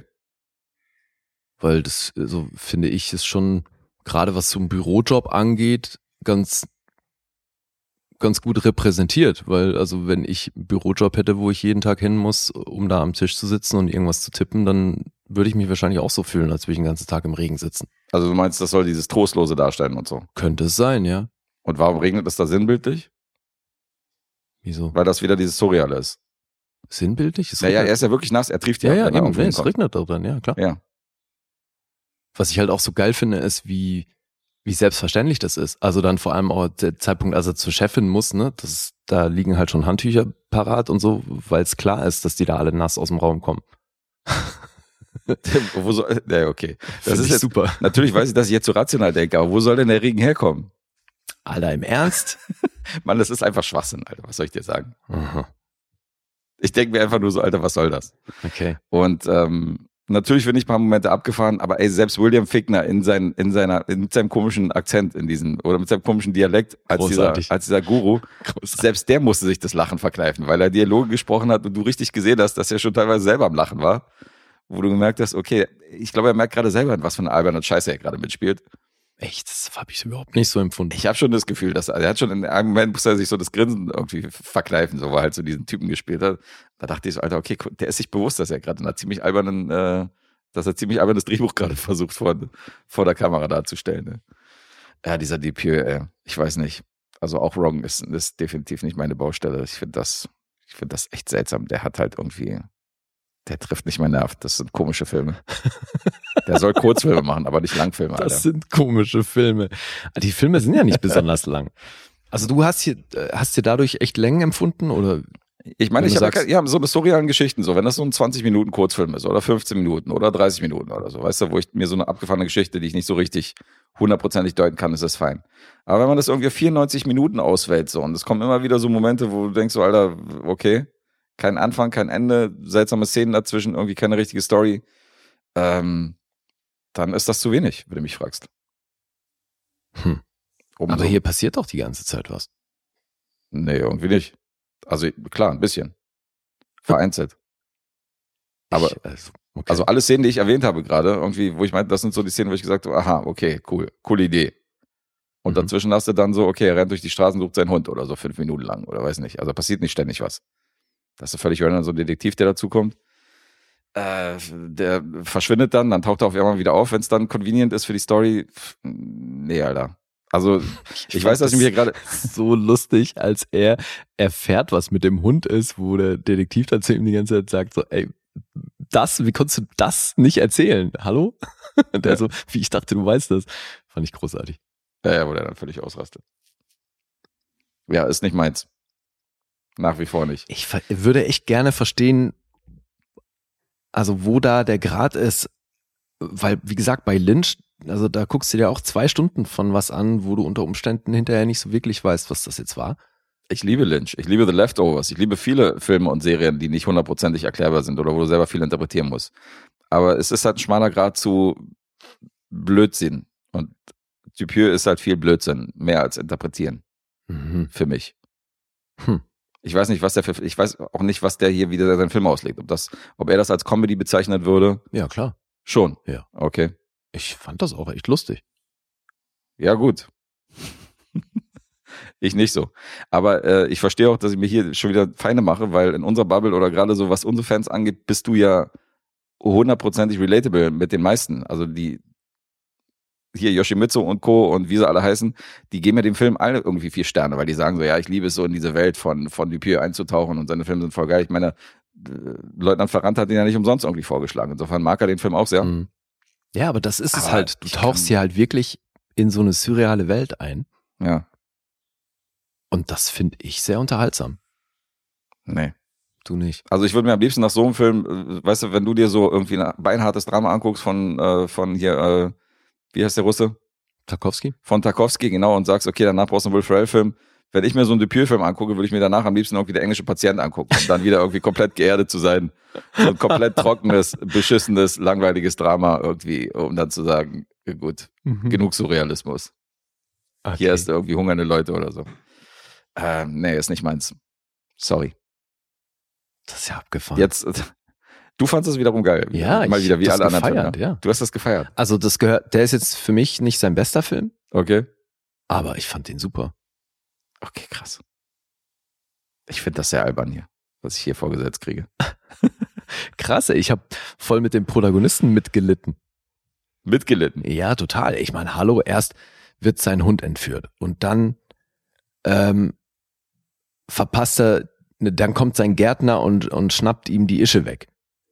Ich ach, dachte, der arme Hund, ey. Welcher denn? Ja, alle Beteiligten. Gut, also unterm Strich ähm, Ja, aber du kannst hätte man die natürlich auch nicht haben wollen, so. Die hat ja auf jeden Fall auch nicht alle Latten am Zaun. Aber so Naja, in der ersten Ische Instanz dachte ich erstmal so, weg, also- ja, hallo? Ich meine, so verliebt war er jetzt auch nicht in sie, offensichtlich. Naja, aber er hat sich ja schon relativ lange mit ihr am Telefon unterhalten, also um abgelenkt zu werden. Die ist ja, an einem bestimmten Zeitpunkt ist sie auch bei ihm eingezogen, aber er war jetzt nicht so, dass er jetzt unbedingt mit ihr groß Zeit verbringen wollte, offensichtlich in diesen Momenten. Ja, ja. Wo- Zumal die, das, der hat, glaube ich, auch nie mitbekommen, dass sie die Tante vom Telefon ist. Ja, das auch nicht. Aber das ist zum Beispiel auch so ein Ding so. Ähm, du würdest in einem normalen Film oder wenn das normal inszeniert ist, wenn er dieses Schicksal hätte mit dem Hund, dass ein Hund verschwunden ist, er weiß nicht, wo die ist, dann hast du diese komische Gesellschaft. Wenn du das jetzt als stinknormalen Film inszenieren würdest und er versucht irgendwie verzweifelt seinen Hund zu kriegen, dann hätte das emotional werden können. Dann würde ich mit dem mitleiden. Dann würde ich sagen, Alter, was für ein armer Kerl. Mhm. Aber hier, Alter, wenn der Gärtner stirbt und dann ist er auf einmal wieder lebendig, wie willst du denn da mitleiden, Alter? Und sie, Ich fand's so geil, ey. Aber gut, ja, also ich weiß nicht, vielleicht kann ich da auch einfach ein bisschen emotional so ein bisschen besser anknüpfen, weil ich meine, so Hundehalter und ja, so. aber, aber der, und, die Art äh, von Film macht es dir doch schwer, diesen, diesen Film irgendwie ich emotional auch schon mal zu erleben. äh, so eine Lady, die ist dann, ohne dass ich es mitbekommen habe, bei mir eingezogen. Also das ist auf jeden Fall für mich ohne dass du es mitbekommen hast. total alltagstauglich, die Geschichte. Acht Tage später. Ja, hallo, ich habe mich hier in der Ecke versteckt, hinter dem Wäschetrockner. nee, das war dann irgendwann wirklich so, dass meine Mitbewohner zu mir ankommen und meinten so, sag mal, Alter, wohnt die jetzt hier oder was, was ist los? Und Ich Okay. so, ey, ich, ich glaub schon. ähm, ja, ich glaube schon, abgefahren. naja. Okay, ja, die, Diskussion, schade. die Diskussion mit dem Hasen und dem Pizzakarton war übrigens auch ganz witzig. Mhm. Das fand ich ja ganz nett. Aber das ist ja alles, das gehört ja alles nicht zu diesen surrealen Aspekten, sondern das sind ja die Momente, wo ich sage, okay, die Diskussion ist ganz cool, warum der Hase auf dem Motorrad jetzt schneller sein soll, als jetzt eine Ja, Schildkröte auf dem Motorrad. Aber das so. hat schon was Surreales, finde ich halt auch geil, wo sie meint so, ja, ähm, bin ich mir selber gerade nicht sicher, aber I, I could check with management. Ja, ja, Und genau. Also, ja, ja, bitte mach mal. ja, das ist totaler Quatsch. Und dann macht ihr das auch noch, Alter. Und dann so von wegen, nee, bestellen wollte ich ja eigentlich nichts und so. Sie so, ja, okay, das, dass wir uns unterhalten, ist ja auch mal schön und so. Mhm. Also das ist ja ganz witzig, aber dann gibt es schon wieder Momente so. Der eine Typ schämt sich, dass er irgendwie zugibt, dass er irgendwie joggen geht jeden Tag. Hä? Für was soll das stehen? Naja, noch, ich finde, also da konnte ich auch eine Menge rein interpretieren. Zumal er ja selber Ich auf. glaube, wir brauchen ein Spoiler-Kapitel, äh, damit liegen wir mal den Film erklärt, oder? Nee, da gibt's, also da könnte ich dir nichts erklären. Das ist ja wirklich, da ist vieles so, dass man natürlich nicht weiß, was es soll, aber das finde ich in der Kombination echt gut. That was a powerful flick. I remember that movie. Aber hallo, auf jeden Fall. Okay. Ja, es tut mir leid, dass ich hier nicht mehr delivern konnte bei dieser Rezension von Wrong, äh, Herr Ferrante. Aber ich habe alles gegeben, habe mir angeguckt und äh, Dupio und ich wären keine Freunde. Oh Mann. Wie viele Punkte gibt's denn von dir? Acht. Acht Punkte von Lee. Alter Falter. Von mir auch. Plot Twist. Boah, Alter, okay, ich glaube, den rate ich nicht. Ey. Das äh, klingt ja schon wieder so, als könnte es äh, von 0 bis 4 höchstens wahrscheinlich alles gewesen sein. Ja, das ist so typisch dieses Dupio-Ding. Ähm, das hast du, glaube ich, auch mal festgestellt, dass seine Punkte von den Kritikern und von, den, äh, von dem Publikum, von der Audience, die sind immer irgendwo im Mittelmaß. Weil du die hast, die irgendwie 10, 9, 8 Punkte geben, weißt Genau. du, so die ganz euphorischen, die Fans. Und dann hast du so meine Fraktion, die sagt, Alter, was, was Ja. war denn das für ein Scheiß? Und dann pegelt sich das, äh, pegelt sich der Durchschnitt Klar. halt irgendwo in der Ja. Mitte ein. Deswegen ist IMDb hier bei einer 6,2. Der hat einen Metascore von 58. Alles, alles so mittig. Rotten Tomatoes 6,1. 3,2 gibt's vom Publikum und Letterbox auch nur bei einer 3,3 für Wrong. Mhm. Also es äh, passt schon so von meinem Bild. Mhm. Ja, glaube ich auch. Ich glaube, es Kann gibt wenig Leute, die das nur so okay finden. Weil Eben. eben entweder kannst du was damit anfangen oder halt gar nicht. Eben, du hast natürlich so Filme wie Transporter, da den locken halt alle irgendwie mit 5, 6, 7 Punkten. Dadurch Mhm. landet er auch im Mittelfeld. Wrong ist wiederum einer von den Filmen, wo ich glaube, der landet im Mittelfeld, weil, weil du diese zwei Fraktionen hast. Also Ja. Denke ich auch, ja. ja, willst du schieben oder willst du raten? Den schiebe ich. Den schiebst du. Ja. Gut. Also ich bin bei einer 4,5. Was jetzt nicht jetzt irgendwie ganz, äh, ganz im Keller ist, weil da gab es schon Momente, wo ich ein bisschen lachen musste, aber ähm, also mehr als viereinhalb kann ich hier, kann ich hier wirklich nicht geben. Ja, Viereinhalb, Alter. einfach mal geschmeidige dreieinhalb Punkte Unterschied wieder zwischen uns, Alter. Das ist schon wieder ein Drama. Das ist einer der Regisseure, wo wir uns nicht einig werden. Ist lustig, ne? Was das für eine Geschmackssache ist. Ja, ist so krass, ey. Ey, Wie gesagt, ich könnte es komplett nachvollziehen, wenn du sagst, Lynch ist auch überhaupt nicht meins. Mhm. Aber für mich hat so ein Film wie Wrong hat auf jeden Fall Lynch-Anleihen. Ja, aber das ist das, was ich meine. Die Regisseure, die so, die so, wo nicht jeder einen Zugang zu findet, weil die zu abstrakt sind oder zu verkopft oder so, so eine Hodorowski, Lynch und so. Die haben ja zumindest irgendwie Bilder, die du dir merkst, so, weißt du, die haben ja so, ein, so eine Atmosphäre, so einen Sog. Und hier ist ja ganz normales irgendwie so ein Vorstadtszenario. Du hast ja nicht mal irgendwie, wo du sagst, das war jetzt so, ein, so eine coole Optik, so wie Lynch irgendwie, wenn er dich in so ein Albtraum-Szenario irgendwie reinwirft. So, das ist ja, Aber da hast du ja zumindest, selbst wenn du den Film nicht verstehst, hast du zumindest aus filmischer Sicht äh, ich finde Eine Erfahrung. trotzdem, dass der eine Handschrift hat, die du sofort erkennst. Also au- auch bildsprachlich. Wobei vielleicht am ehesten noch bildsprachlich auch in Kombination mit Musik, weil ich finde es schon auch geil, wie es Dupieux hinbekommt, diese elektronische Musik in den Soundtrack einzubauen, ohne dass dir das gleich wie ein Musikvideo vorkommt. mh. Weißt du? Weil sonst, wenn du so Musik in die Richtung in einem Film hast, ist es entweder irgendeine Actionsequenz oder halt was, was so ein bisschen Musikvideo-Optik hat. Und der schafft's aber echt, seine Mucke auch wie ein Score einzubauen. Und das finde ich schon irgendwie geil. Mh. Und dann war ja hier auch wieder der, ähm, der Polizist. Das ist der gleiche, ne? Wie aus, boah, wie hieß denn, war das Wrong Cops? Ron Cops. Ja. Das ist der gleiche Typ. Und hast du dich auch erwähnt, dass Gary Valentine und so dem anderen auch irgendwie eine kleine Rolle übernommen hat? Hm, Nee, Der, der Cousin von. Ja, ja, ich weiß, Gary Valentine ist, aber der. Also mir war so, als hättest du Steve Little und Gary Valentine schon in dem anderen Film erwähnt, äh, den du hier von, von Dupieux hattest, dass die schon mal in dem anderen Film mitgespielt haben. Bei Aber Steve bin Little bin ich mir nicht sicher. Bei Gary Valentine echt? Ich glaube, Ja. ich glaube ja. Hm. Das ist gesagt, dass das die schon mal irgendwo kleine Rollen gespielt haben, insofern. Hm. Ja, falls ihr euch fragt, was die beiden jetzt machen nach den Serien, die spielen den Dupieux-Film mit.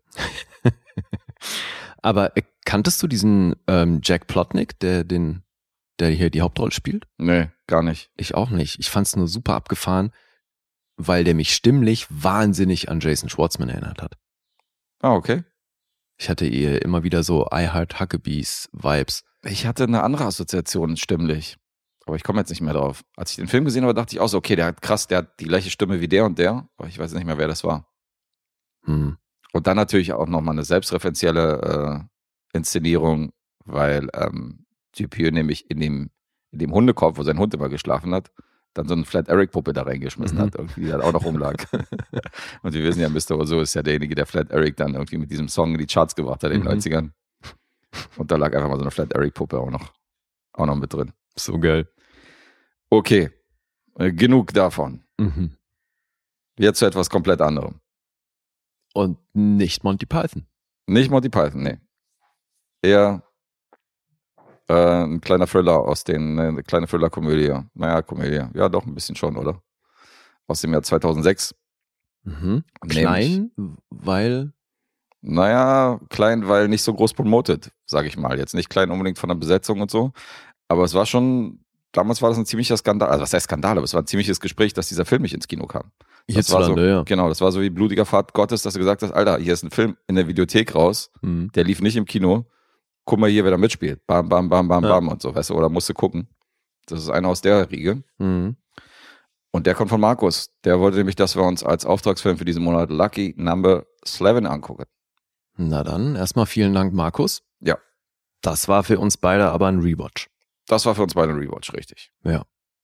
2006, ich habe ihn 2007 gesehen. Wusstest du noch was davon? Ein bisschen. Ich komme mich noch ein bisschen erinnern, ich komme mich an dieses Szenario erinnern, an die Locations von den beiden Bossen. Witzig. Das sind so die Momente, die ich mir gemerkt habe. Ja, also ich bei mir auch. Ich hatte so einzelne Bilder noch im Kopf, tatsächlich auch primär von den Locations. Mhm. Stimmt, einmal diese, diese beiden turmähnlichen Gebäude und dann aber auch diese Flughafenhalle mit den blauen Sitzen. Ja, stimmt. Das war bei mir auch irgendwie so ein Bild, wo, wo es ist, also der Film fängt ja auch damit an und direkt da ist sofort Anfangsszene. was wiedergekommen. Und ich wusste, hier gab's einen derben Twist. Das ist auch noch irgendwie was, was ich so in Erinnerung hatte. Ja, das wusste ich auch. Stimmt, daran kann ich mich auch erinnern. Ja, und dass ich den damals mochte, das weiß ich noch. Ja. Ich habe den auch damals sehr gefeiert. Aber ähnlich wie Death Sentence hat nachgelassen. Bei der Zweitsichtung muss ich, muss ich leider an der Stelle schon mal äh, foreshadowen. Hm. Ist nicht mehr ganz so gut, wie, äh, wie ich in Erinnerung hatte. Also ich dachte, er wäre besser. Okay. Aber kommen wir am Ende zu, weil ich will ihn jetzt nicht abstrafen. Aber ein paar Punkten hat er auf jeden Fall ein bisschen, äh, ein bisschen Patina angesetzt. Mhm. Witzig. Ging mir nicht so. Also im Gegenteil, ich war überrascht, dass der für mich immer noch so gut funktioniert. Abgefahren, okay. Find den schon echt gut. Wollen wir sagen, wer den gemacht hat, oder wollen wir erstmal mit der Story einsteigen? Nee, ich glaube, wir können schon kurz äh, was zum Macher sagen, wobei allzu viel weiß ich nicht über den Herrn. Hm? Regisseur? Ja, weil ich habe, hast du viel anderes von dem gesehen? Also ich kenne Gangster Number One auf jeden Fall. Okay. Mit äh, Paul Bettany, Mhm. äh, Paul McGeegan heißt der Herr, der den Film inszeniert hat.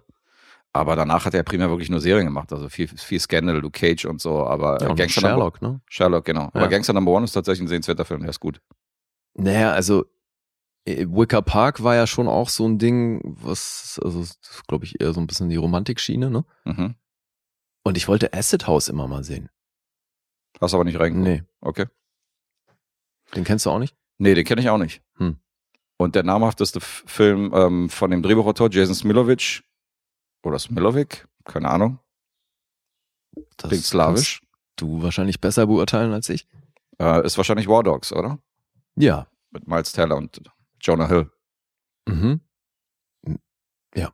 Ähm, Condor ist schon auch eine Serie, die, also der hat jetzt auch ein paar Serien geschrieben, ne, die nicht unbekannt sind, aber mit acht Credits halt noch nicht wahnsinnig viel gemacht. Mhm. Aber ich finde, das ist schon ein Drehbuch, was nicht ohne ist. Weil, also ich finde, dadurch, dass wir hier verschiedene. Zeitebenen haben, haben und das so ein bisschen verschachtelt ist, ist es ja schon nicht ohne. Und das ähm, funktioniert gut, finde ich. Mhm. Das ist ja auch so ein bisschen auch durch diese corky Charaktere und dadurch, dass so verschiedene Leute ins Spiel kommen und äh, Cops and Robbers und jeder steht so für sich, wird ja sch- schnell mal dieser Tarantino-Vergleich auch immer rangezogen, weißt du, oder dieser Guy Ritchie-Vergleich, dass man Mhm. gesagt hat, okay, pass auf, das ist diese Art von Film, die Tarantino und Guy Ritchie damals gemacht haben. Äh, da waren ja ganz viele Filme, die damals irgendwie auch Smoking Aces wurde ja sofort irgendwie mit Tarantino verglichen. Mhm. Und das Ja, ist, glaube ich, auch einer davon. Immer wenn du so einen größeren Cast mit verschiedenen bekloppten Charakteren Ja. hast, ich glaube Seven Psychopaths, da haben sie auch gleich irgendwie so einen Vergleich gezogen. Ja, das ja, ich genau. immer, das tut der Sache nicht wirklich gut. Mhm. Ich habe dann aber mir so ein paar Kritiken durchgelesen, weil ich war überrascht, als ich den Metascore gesehen habe. Ja, Fand fand ich auch. den recht dünn. Und dann wollte ich wissen, was die da so kritisieren. Und das Lustige ist sogar, die, die schlecht drüber schreiben, schreiben unterm Strich was Gutes drüber. Also so, weil wir, niemand kann hier wirklich konkret benennen, was daran so schlecht sein soll. Weil die Leute geben ja zum Teil irgendwie nur 50 von 100 oder so. Mhm. Und das, was sie dann aber kritisieren, ist, dass er nicht an Pulp Fiction rankommt. Wo ich mir auch denke, ja, super, warum vergleichst du denn überhaupt erst mit Pulp Fiction? Also, Ja, okay, was das soll war denn natürlich Schwachsinn. und dann fand ich aber, ähm, das Rolling Stone Magazine hat nämlich was geschrieben, was ich interessant fand. Mhm. Die schreiben, wenn Pulp Fiction die üblichen Verdächtigen schwängern würde, sehe die Ausgeburt ähnlich aus wie Lucky Number 11. okay. Super duper! That's nice! Ich finde das aber Way to echt go! einen interessanten Vergleich. Schwängern. Dass, dass, du- ja, dass du sagst, Lucky Number 11 ist sowas wie, wie das äh, Kind von Pulp Fiction und Usual Suspects. Das uneheliche Kind wohlgemerkt. Unehrlich, ganz wichtig, ja, weil die schreiben dann noch dazu, ne, das Ergebnis ist dann tolle Gene, aber man fragt sich immer wieder, wann das Kind erwachsen wird und eine eigene Identität findet. Naja. Und ich meine, da, ey, wirklich, da, da tun sich die Kritiker halt selbst keinen Gefallen, weil die gehen ja erst hin und vergleichen das mit Pulp Fiction. Ja, das ist natürlich Blödsinn. Das muss man halt auch nicht machen, weil, Mhm. also eben, es ist nur aufgrund dieser Verschachtelung. Man darf halt nicht vergessen, dass vor Tarantino, weil der sich ja selbst sehr viele Filme als Vorbild nimmt, die es schon mal gab vorher, weißt du, in der Filmgeschichte. Dass da auch schon Filme in dieser Art gab und dass man die wiederum nicht mit Tarantino vergleicht, sondern das ist immer so, es gibt diese Post-Tarantino-Kritiker-Ära, die dann immer sagen so, ja, Tarantino Ja. war besser oder so. Und Genau. das ist halt, ist halt Blödsinn, weil das ist ein Aber anderer Film. man zitiert vielleicht immer wieder optisch, wo sich äh, Tarantino hat inspirieren lassen, aber eben das so eine wenig lineare Erzählweise, dass das ein Stanley Kubrick auch schon gemacht hat, Ja. so das erzählt bei einem Tarantino kein Mensch. Richtig. Ja, So, ja, er wird immer gerne so verkauft als erster Erfinder von, von äh, dieser Art von Erzählweise oder von Einblendung von irgendwelchen Charakternamen Mhm. und so oder von diesem Comic-Style und so. Wo ich sage, nee, ist er nicht. ja, nee, ist auch ist auch nicht so. Aber man muss trotzdem an dieser Stelle sagen, es gibt einige Filme, die ihn extrem bescheuert kopiert haben. Also es wirklich eins zu eins war, die jetzt irgendwie Pulp Fiction nacheifern wollten oder irgendwie die Optik von Kill Bill übernommen haben und so. Ähm, da habe ich auch schon einige gesehen. Also gerade so Smoking Aces 2 zum Beispiel. Da, das, da das, gab es eine Fortsetzung. da gab es ein Sequel und das war wirklich so ein billiger Tarantino-Abklatsch. Was? So da gab es eine Einge- Fortsetzung? ja, ohne Alter? Frage. Von, von wann kam, äh, wann, aus welchem Jahr war der? Die kam vier, fünf Jahre später. Halt mit einer viel schlechteren Besetzung, aber auch so Leute, die man halt kannte. ist das denn, ey? Ja, das war super unnötig. Das war für mich zum Beispiel so ein Tarantino-Klon, wo ich dem ersten, den, wo ich bei dem ersten gar nicht vergleichen würde, aber bei dem zweiten, da denke ich so, okay, das ist schon einer dieser Tarantino-Kopien, die sind Mhm. da billig. Ja. Okay, wollen wir in die Story reingehen? Ja, das finde ich jetzt hier natürlich echt tricky. Wie erzählt man am besten, was hier geht? Naja, zu viel nicht auf jeden Fall. Ja, aber eben. wir können erzählen, dass der äh, Hauptcharakter Slavin halt nach New York kommt, um einen Kumpel zu besuchen. Und der wird erstmal auf der Straße ausgeraubt, was auch noch wichtig ist, weil Portemonnaie weg. Also kann sich nicht, äh, kann sich nicht identifizieren, sein Ausweis ist weg. Und weg ist auch sein Kumpel, als er an die Wohnung ankommt. Also derjenige, den er besuchen will. Mhm. Und er nimmt eine Dusche. Und als er dann mit seinem Handtuch aus der Dusche rauskommt, lernt er die hübsche Nachbarin kennen. Und kriegt kurz danach äh, Besuch von zwei Geldeintreibern. Die nicht glauben, dass er nicht derjenige ist, der hier wohnt, weil er mit einem Handtuch nämlich in dieser Wohnung steht und äh, sagen so, Bursche, du schuldest unserem Boss Geld und da bringen wir dich jetzt hin. Mhm. Und dann wird er mit seinem Handtuch irgendwie zu diesem besagten Boss gebracht. Der will sein Geld. Und äh, haben wir schon erwähnt. Und seine Konkurrenz, nämlich ein anderer Gangsterboss, der äh, wiederum äh, auf jüdischer Seite irgendwie so die jüdische Mafia leitet, die wohnt gegenüber in, in, auch in so, einem, in so einem Gebäude, wo halt oben so ein Turm ist, was natürlich erinnert an so Könige, weißt du, die sich so, Mhm. wo sich die Bogen so ein bisschen gegenüber stehen. Das ist schon ganz interessant. Ja. Und auch bei ihm hat er Schulden und will die Schulden eintreiben. Und dann, da gibt's dann einen Racheakt für den getöteten Sohn des Bosses auf der einen Seite. Und dann entfacht schon wieder dieser Krieg zwischen diesen, zwischen diesen Mafia-Rivalen. Und mittendrin ist halt unser Slevin. Und äh, mittendrin ist auch ein Profikiller. Und mittendrin sind auch die Cops. Das ist eigentlich, also Respekt, das ist sehr gut zusammengefasst und auch definitiv ohne zu spoilern. Wollte gerade sagen, also Naja. alles andere. Natürlich gibt's ja den einen oder anderen Twist und äh, einige Überraschungen. Das wollen wir hier natürlich nicht verraten. Nee, ich glaube, deswegen lassen wir auch die, die Einstiegssequenz weg und ich glaube, zur Handlung brauchen wir echt nicht mehr erzählen. Naja, selbst die Einstiegssequenz würde, glaube ich, nicht spoilern. Da wird halt der besagte Profikiller etabliert, oder? Würde ja nichts, also ver verrät ja eigentlich nichts über den Film. Nee. Aber die ist cool. Ja, ja, total. Ja. Der Kansas City Shuffle. Der Kansas, der Kansas City Shuffle wird erklärt. Mhm. Richtig. Ja, und das ist, wie du schon gesagt hast, äh, hochrangig besetzt. Weil Aber hallo. Slevin wird von Josh Hartnett besetzt, äh, gespielt. Und die beiden Gangsterbosse sind Morgan Freeman und Ben Kingsley.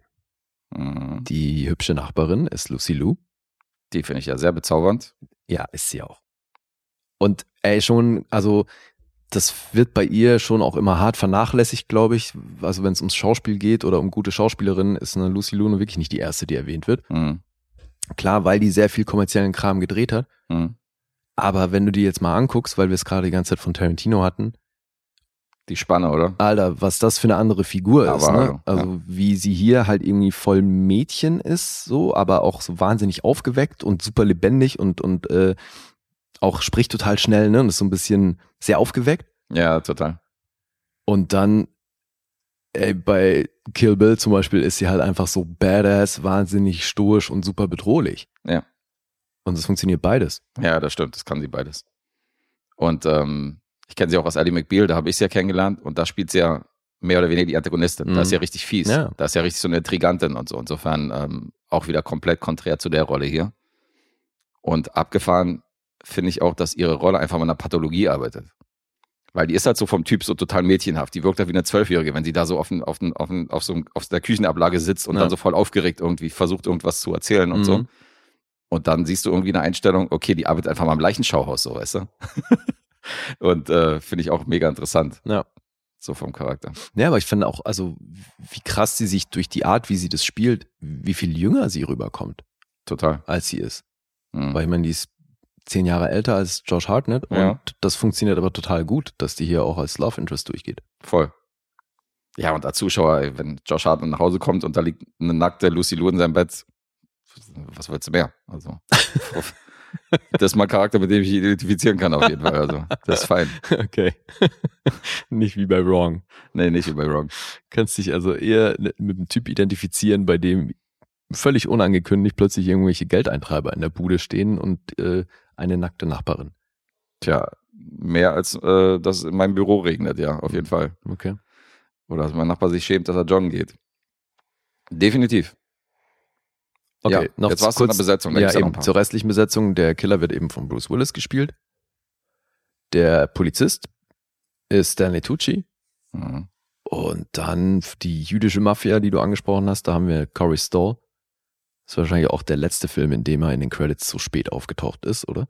Das ist auf jeden Fall, glaube ich, auch der älteste Film, wo ich ihn gesehen habe drin, oder? Also bewusst zumindest. Weil das war auch schon wieder einer Film, wo ich gesagt habe, okay, krass. Ich habe den, glaube ich, erst bei House of Cards habe ich den zum ersten Mal irgendwie registriert. Ja, ja, da ist er ja auch der breiten Öffentlichkeit, glaube ich, Mhm. ähm, sehr ins Auge gefallen. Dann haben wir noch Danny Aiello und Michael T. Williamson. Ja, Robert Foster noch in einer kleinen Rolle. Ja. Das stimmt. Also Riesenriege. Ja. Das ist äh, Baba übrigens, Michael D. Williamson, den hatten wir ja schon ein paar Mal hier, aus Forrest Gump. Und was hat jetzt für dich nicht mehr so funktioniert an dem Film?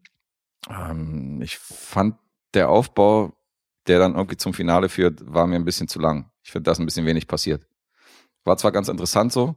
Der Aufbau, der zum Fin also jetzt letzter Akt oder was meinst du? Nee, nee, davor, das ganze Geplänkel. Da war mir zu wenig Action. Da Also war mir ein bisschen zu wenig los. Das ist unterm Strich der ganze Film, weil der Aufbau ist ja im Endeffekt von Anfang bis Ende. Ja, ja. Hä? Ich habe ihn halt ein bisschen spektakulär in Erinnerung, was soll ich dir sagen? Und am Ende hatten wir, ich meine, wir hatten es jetzt bei den alten Hollywood-Filmen, ähm, weil wir haben ja vorhin über The Maltese Falcon geredet, hier mit Humphrey Bogart. Mhm. Hier hast du halt ein ähnliches Szenario. Hier wird halt am Ende wird 30 Minuten oder 20 Minuten wird dir erzählt, was in diesem Film passiert ist. Oder in der Vergangenheit. Und dann wird alles, was du vorher gesehen hast, wird praktisch so äh, ausführlich, wird dir ausführlich ausgebreitet, so in sämtlichen Facetten. Ja, aber hier wird's ja nochmal stark in einen anderen Kontext gerückt. Oder das, es kriegt eine andere Bedeutung, das, Ja. was du davor gesehen hast. Ja, ja, es hat einen Twist. Aber es ist trotzdem, es wirkt alles für mich ein bisschen ich finde, es gibt selbstverliebt. ein paar Twists eigentlich. Hm? Und das wirkt auf dich selbstverliebt. Ja, das ist so ein bisschen so, guck mal, wie geil ich bin. Jetzt zeige ich dir mal, wo ich überall hier meine Hints gelegt habe und äh, welcher Charakter jetzt äh, doch vielleicht anders ist, als er, als er anmuten ließ und so am Anfang und so. Und das Mhm. wirkt, das hatte ich auch bei Oldboy, glaube ich, ein bisschen bemängelt. Dass ich, Oldboy hat von mir keine 10 bekommen, sondern nur 9,5, weil der am Ende ein bisschen zu sehr darauf rumgeritten ist, wie geil er ist Mhm. und wie cool er ist. Und das macht Lucky Number 11 auch. Der zeigt am Ende ein bisschen, der versucht ein bisschen zu cooler zu sein, als er letztendlich war. Hm. Meiner Meinung nach. Und ich hatte ihn viel besser, also nicht viel besser, aber ich hatte ihn schon um einiges besser in Erinnerung und dachte, das wäre ein mega geiler Film. Aber jetzt sehe ich halt auch so die Macken und ähm, finde, dass, finde, dass der nicht gut gealtert ist Echt? in diesen 15 Jahren. Ja, Krass, nee, finde ich gar nicht. Also ich finde, wie gesagt, jetzt gemessen an dem, was ich noch wusste über den Film, Hm. haben diesen, diese Enthüllungen hier für mich trotzdem immer, also alle gut funktioniert. Also klar bin ich dann beim Gucken schon auch auf die eine oder andere selber wieder gekommen, Okay. aber es gab trotzdem noch so ein paar Sachen, wo ich dann mh, trotzdem wieder, auch nach all den Jahren, So ein noch mal so einen. Aha-Moment hatte. Ja, ich konnte mich auch, äh, also was die Wendung und Twist angeht, konnte ich mich ja nichts mehr erinnern. Ich meine, eine Sache, die dann revealed ist ja relativ früh klar. Also Mhm. in der einen Rückblende weißt du ja schon, okay, das ist der und der Charakter. Mhm. Aber ähm, da sind schon Momente, die mich dann schon wieder überrascht haben, wie bei der Erstsichtung.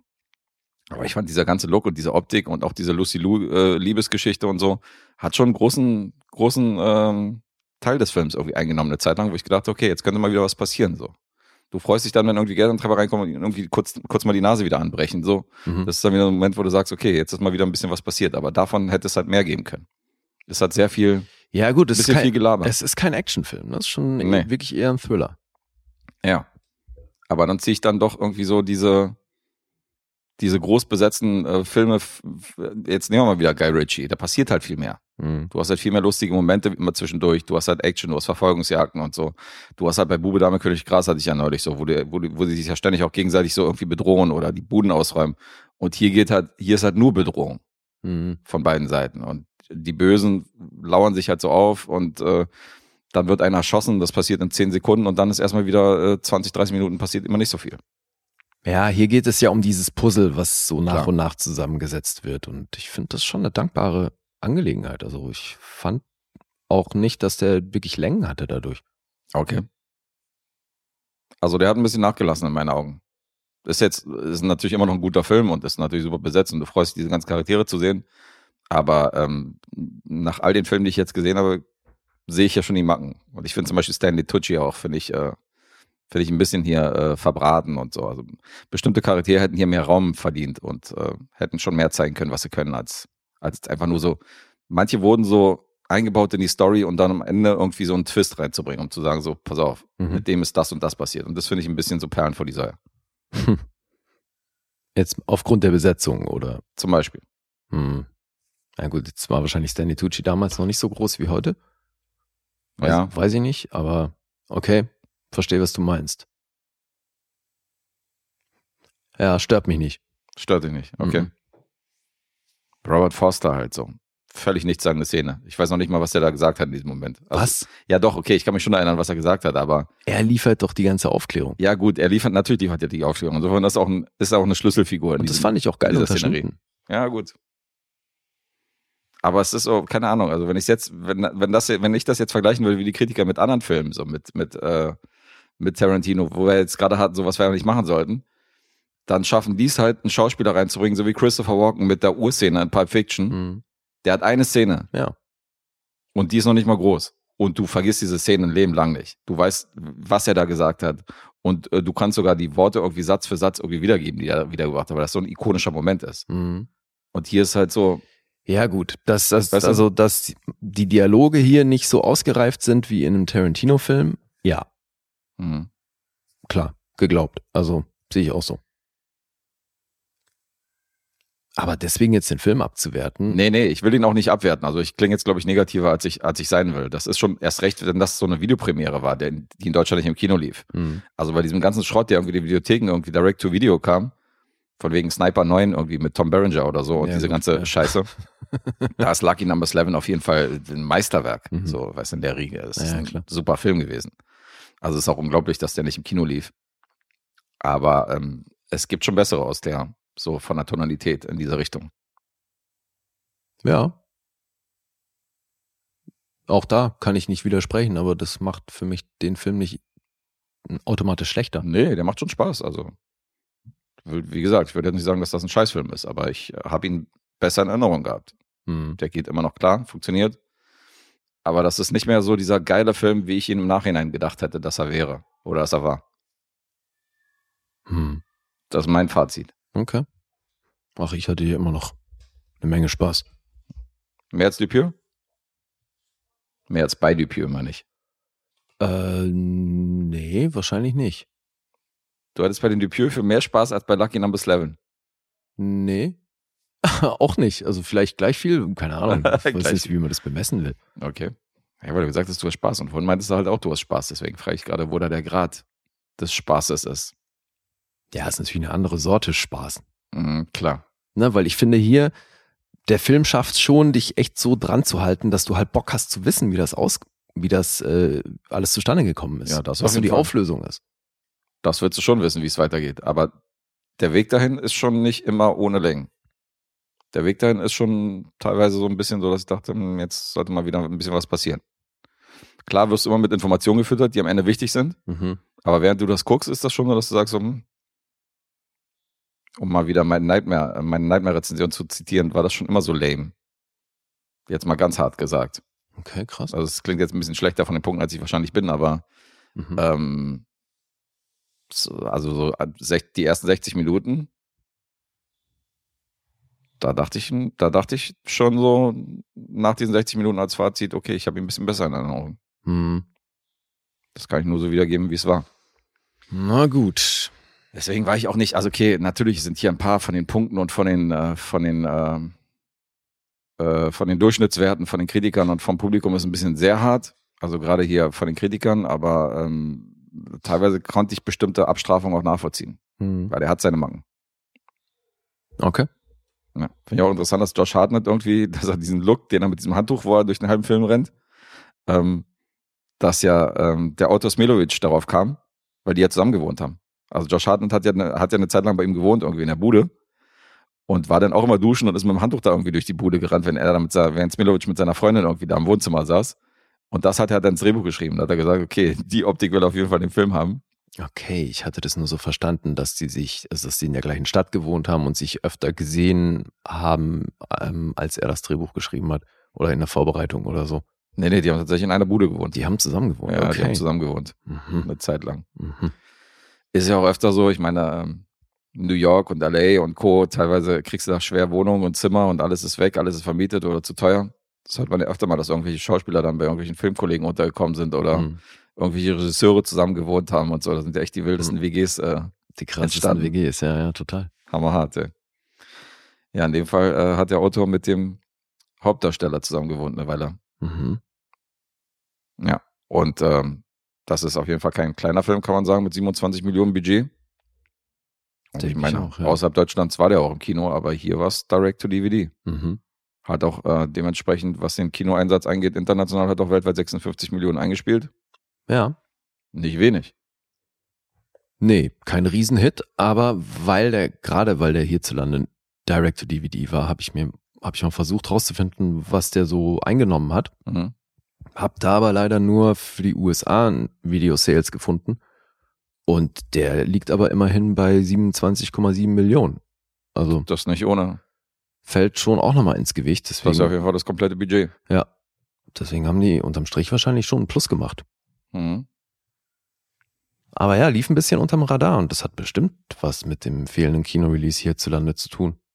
Aber natürlich unter Filmfans, also haben ihn sehr viele gesehen. Also Ja. ist, ein, Ja, ist ja. mittlerweile echt ein bekannter Film geworden. Denke ich auch, ja. Ja, geht 110 Minuten. Aus dem Jahr 2006 ist ab 16 freigegeben. Lucky Number 11. Äh, Richtig. Danke an Markus, schönen Gruß. Und ähm, wollen wir Punkte nennen. Sag mal, und wir hatten doch, war das auf Letterbox oder auf YouTube oder so? Wir haben irgendeinen, der bei uns, glaube ich, auch schon mal, der uns hört und kommentiert hat, vielleicht weißt du auch sogar, wer dahinter steckt. Mhm. Der hat einen Usernamen, ähm, der definitiv an diesen Film angelehnt ist. Nämlich irgendwie, ich glaube, äh, zehntes, nee, siebtes Pferd im zehnten Rennen oder so. Oder andersrum. Okay. Kann ich jetzt nicht zuhören, wer Weißt das sein nicht? soll. Okay. Nee. Egal. Ist es Jens Facehugger? Das war ein anderer Film. Schönen Gruß auch jetzt nochmal. Anderer Mhm. Supporter. Ja. Ähm, nee, kann ich jetzt nicht zuordnen. Okay, ist ja auch egal. Sollen wir die Punkte nennen? War schon mal beim Pferderennen? Ähm, nee. Du? Nee, ist auch so ein Amerik also so hier, ich, es gibt natürlich in Berlin und in großen Städten gibt es natürlich auch diese Pferderennen, wo dann die Leute an der Rennbahn stehen und dann irgendwie wetten. Mhm. Aber es scheint in Amerika auch irgendwie einen anderen Status zu haben, oder? Ja. Wenn, wenn Vater irgendwie mit Sohn irgendwie dahin geht und Ich glaube auch. Es ist sehr das viel sieht man sehr oft dann. Salonfähiger. Ja, total. Ja, dann nennen wir die Punkte. Gab es sogar mal eine HBO-Serie, ne? Du meinst Luck mit, äh, Ja. mit Dustin Hoffman, ja, die wurde nach einer Staffel eingestellt, weiß, weil ja. Pferde zu Schaden gekommen sind. Natürlich- viele Pferde draufgegangen, ey. Puh. Aber es gilt natürlich auch für die Rennen. Das ist natürlich auch eine miese Zumutung, dass, dass da irgendwie, um da Geld zu machen, weißt, dass da die Tiere irgendwie getriezt, äh, angetrieben werden. Ja, ja. Aber es ist eine krasse Serie gewesen. Mhm. Also hier ähm, war ja eine der letzten Rollen hier von Dennis Farina und so und äh, allgemein sehr krass besetzt. Also ich fand die Staffel schon ziemlich geil. Ja. Ich habe da auch ein bisschen was von gesehen und fand das auch gut. Mhm. Naja, aber klar, die Thematik. Okay, sagen wir was zu den Zahlen, ja? Mhm. 7,7 gibt's auf IMDb. Metascore ist bei 53. Das ist eben wirklich nicht gut. Passend dazu auf Rotten Tomatoes von der Kritik 5,9 von 10. Das sind gerade mal 52% Empfehlung. Das finde ich schon bitter. Ey. Mhm. Und vom Publikum dann aber 4,1. Das sind wiederum 87 Prozent. Überleg mal, wie viel Ja. dazwischen ist, Alter. Zwischen 52 und 87 Prozent. Was für eine Diskrepanz zwischen Publikum und Kritik diesmal. Das ist echt krass, ne? Wahnsinn. Und auf Letterbox 3,5. Mhm. So, und jetzt wir. Jetzt wir. Oh boy. Du bist schwer zu raten hier. Hm. Boah, Alter, ist es. Ich kann dir nur verraten, dass ich meine 2007er Wertung, aber das äh, ging hervor. Die ist abgewertet worden. Ja, das habe ich verstanden. Jetzt ist nur die Frage, wie weit. Ich hoffe sehr, dass du noch bei siebenhalb bist.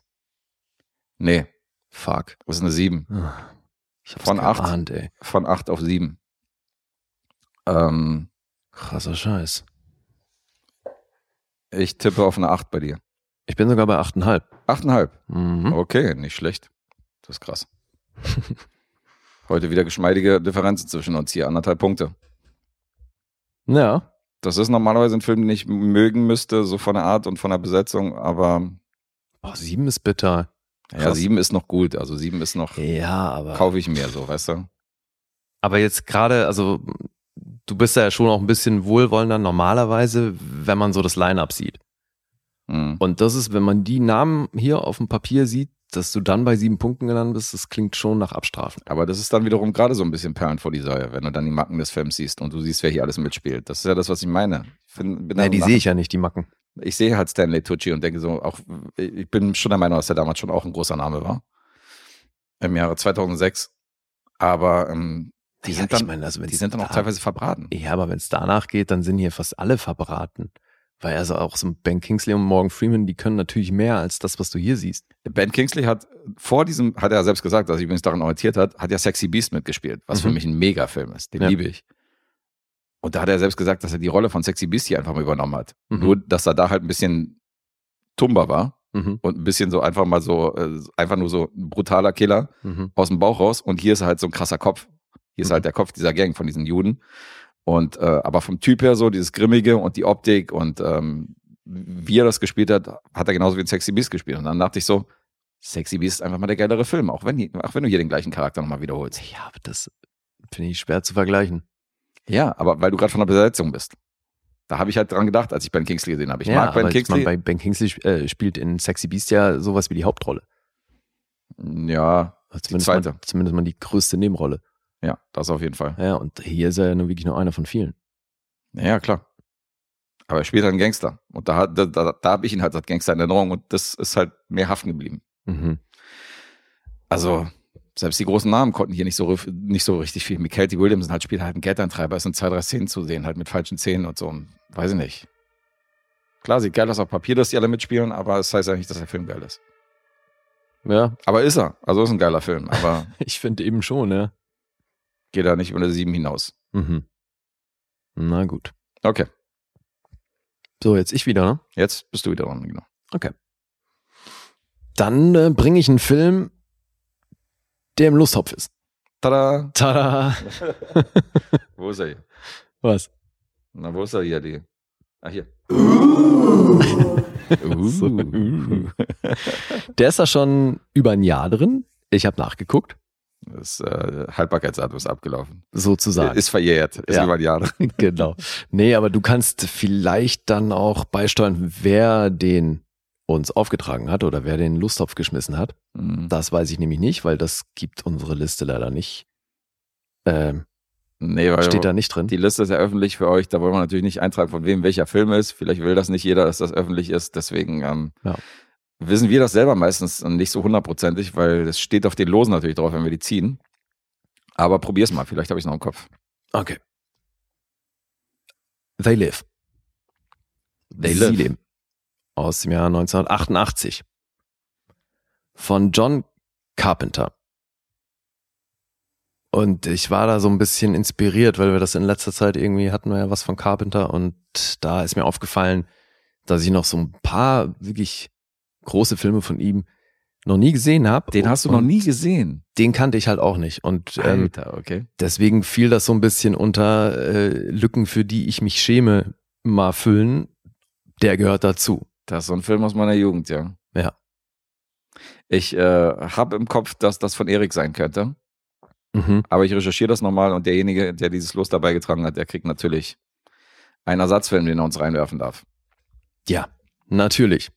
Aber eben, Ich jetzt- find's raus. das kriegen wir, das kriegen wir hin, denke ich auch. Du sagst, den hast du in deiner Jugend gesehen. Wann ist das letzte Mal, dass du den geguckt hast? Ich habe ihn drei, vier Mal gesehen auf jeden Fall, aber ähm, obwohl wahrscheinlich noch mehr, als ich jung war. Ich habe den damals wirklich sehr, sehr gern gemocht. Mhm. Und ähm, dann kann ich mal gucken. Ich habe ja Letterbox hier immer auf. Weil Mhm. das jetzt so der Moment, wenn das so Filme sind, die ich gesehen habe, dann gucke ich natürlich nach, ob die hier gelockt sind. Ja, ja, vor allem würde mich da auch mal interessieren, wo du da natürlich punktemäßig gelandet bist. Okay, The Live habe ich demnach vor 2005 gesehen, weil ich habe kein Datum hier, aber gelockt habe ich ihn mit vier Sternen. Mhm. Das ist für mich immer noch eine Acht aus der Erinnerung raus. Okay. Das ist schon einer der, also wenn ich so Carpenters Filmografie aufrufen würde und würde so meine Top 5 nennen, ich denke mal, der wäre dabei. Mhm. Kann ich verstehen. Weil der hat mich echt überrascht. Die Sozialkritik? Ey, siehst du, Ja, deswegen, also auch dieser Film hat definitiv was semi-dokumentarisches. Mhm. Carpenter hat das ja auch im Nachhinein tatsächlich scherzhaft als Dokumentation betitelt. Mhm. Und der hat natürlich eine riesen Fanbase und da gab's etliche Diskussionen auch nach den 2000ern noch, weil das viel damit zu tun hat, dass dann irgendwann Nazi-Gruppierungen gaben, die in diesem Film so ein bisschen die Übernahme äh, durch jüdisch, jüdische einflussreiche Menschen gesehen hat Mhm. und sich das auf die Flagge geschrieben hat, was dazu geführt hat, dass Carpenter sich tatsächlich, ich glaube 2012 war das, musste er sich oder hat er sich dann genötigt gefühlt, sich öffentlich zu äußern und klarzustellen, es geht hier um Kapitalismus Mhm. Und das hat überhaupt nichts mit White Supremacy und sonst was zu tun und erst recht nicht mit irgendwelchen jüdischen Übernahmen. Das ist schon krass, ne? Also ich meine, der Film ist von 88 Mhm. und du musst dich irgendwie 30 Jahre später musst du dich zu so einem Kram äußern, ey, Alter. Aber du hast auch immer wieder irgendwelche rechten Gruppierungen und irgendwelche Idioten, die sich dann hinstellen und irgendeinen Song nehmen, irgendwie aus der Musikgeschichte oder irgendeinen Film Mhm. Und, Und- daraus ihre Hymne und daraus machen, so. ihre Hymne machen, genau, und so und ihren Kultfilm, so, und wo, wo sich dann die Macher so des Songs oder des Films irgendwie distanzieren müssen und sagen müssen, nee, so war das gar nicht gedacht, Freunde. Ja, und genau das ist hier passiert. Und dieser Film hat halt wirklich nicht nur popkulturell große Einflüsse Mhm. genommen, sondern eben auch dann leider in solchen Bereichen. Aber dazu später mehr. Jetzt erzähle ich erstmal kurz, worum es hier geht. In They Live, der ja, glaube ich, auf Deutsch wirklich John Carpenters Sie leben heißt. Ne? Mhm. Also mit dem Namen des Regisseurs dabei. Ähm, es geht um den arbeitslosen Bauarbeiter George Nada. Und das ist schon, äh, nee, nee, nicht George, John. John Nada heißt er. Warum habe ich ihn hier George hingeschrieben? Oh Gott. Äh, John Nada. Und das Interessante daran ist, sein Name wird nie wirklich erwähnt im Film. Mhm. Der wird nie angesprochen. Man erfährt auch lediglich aus den Credits, dass er Nada heißt. Und erst wenn man sich da irgendwelche Making-ofs und sonst was anguckt und Interviews, erfährt man dann auch mal, dass er John heißt mit Vornamen. Also der ist ja eigentlich namenlos. Und den verschlägt's nach Los Angeles, weil da, wo er herkommt, ist irgendwie wirtschaftlich alles in die Brüche gegangen. Er hat da keinen Job mehr gehabt und ist jetzt eben auf der Suche nach Arbeit. Und dort findet er auch einen Job, fängt dann da auf so einer Baustelle an.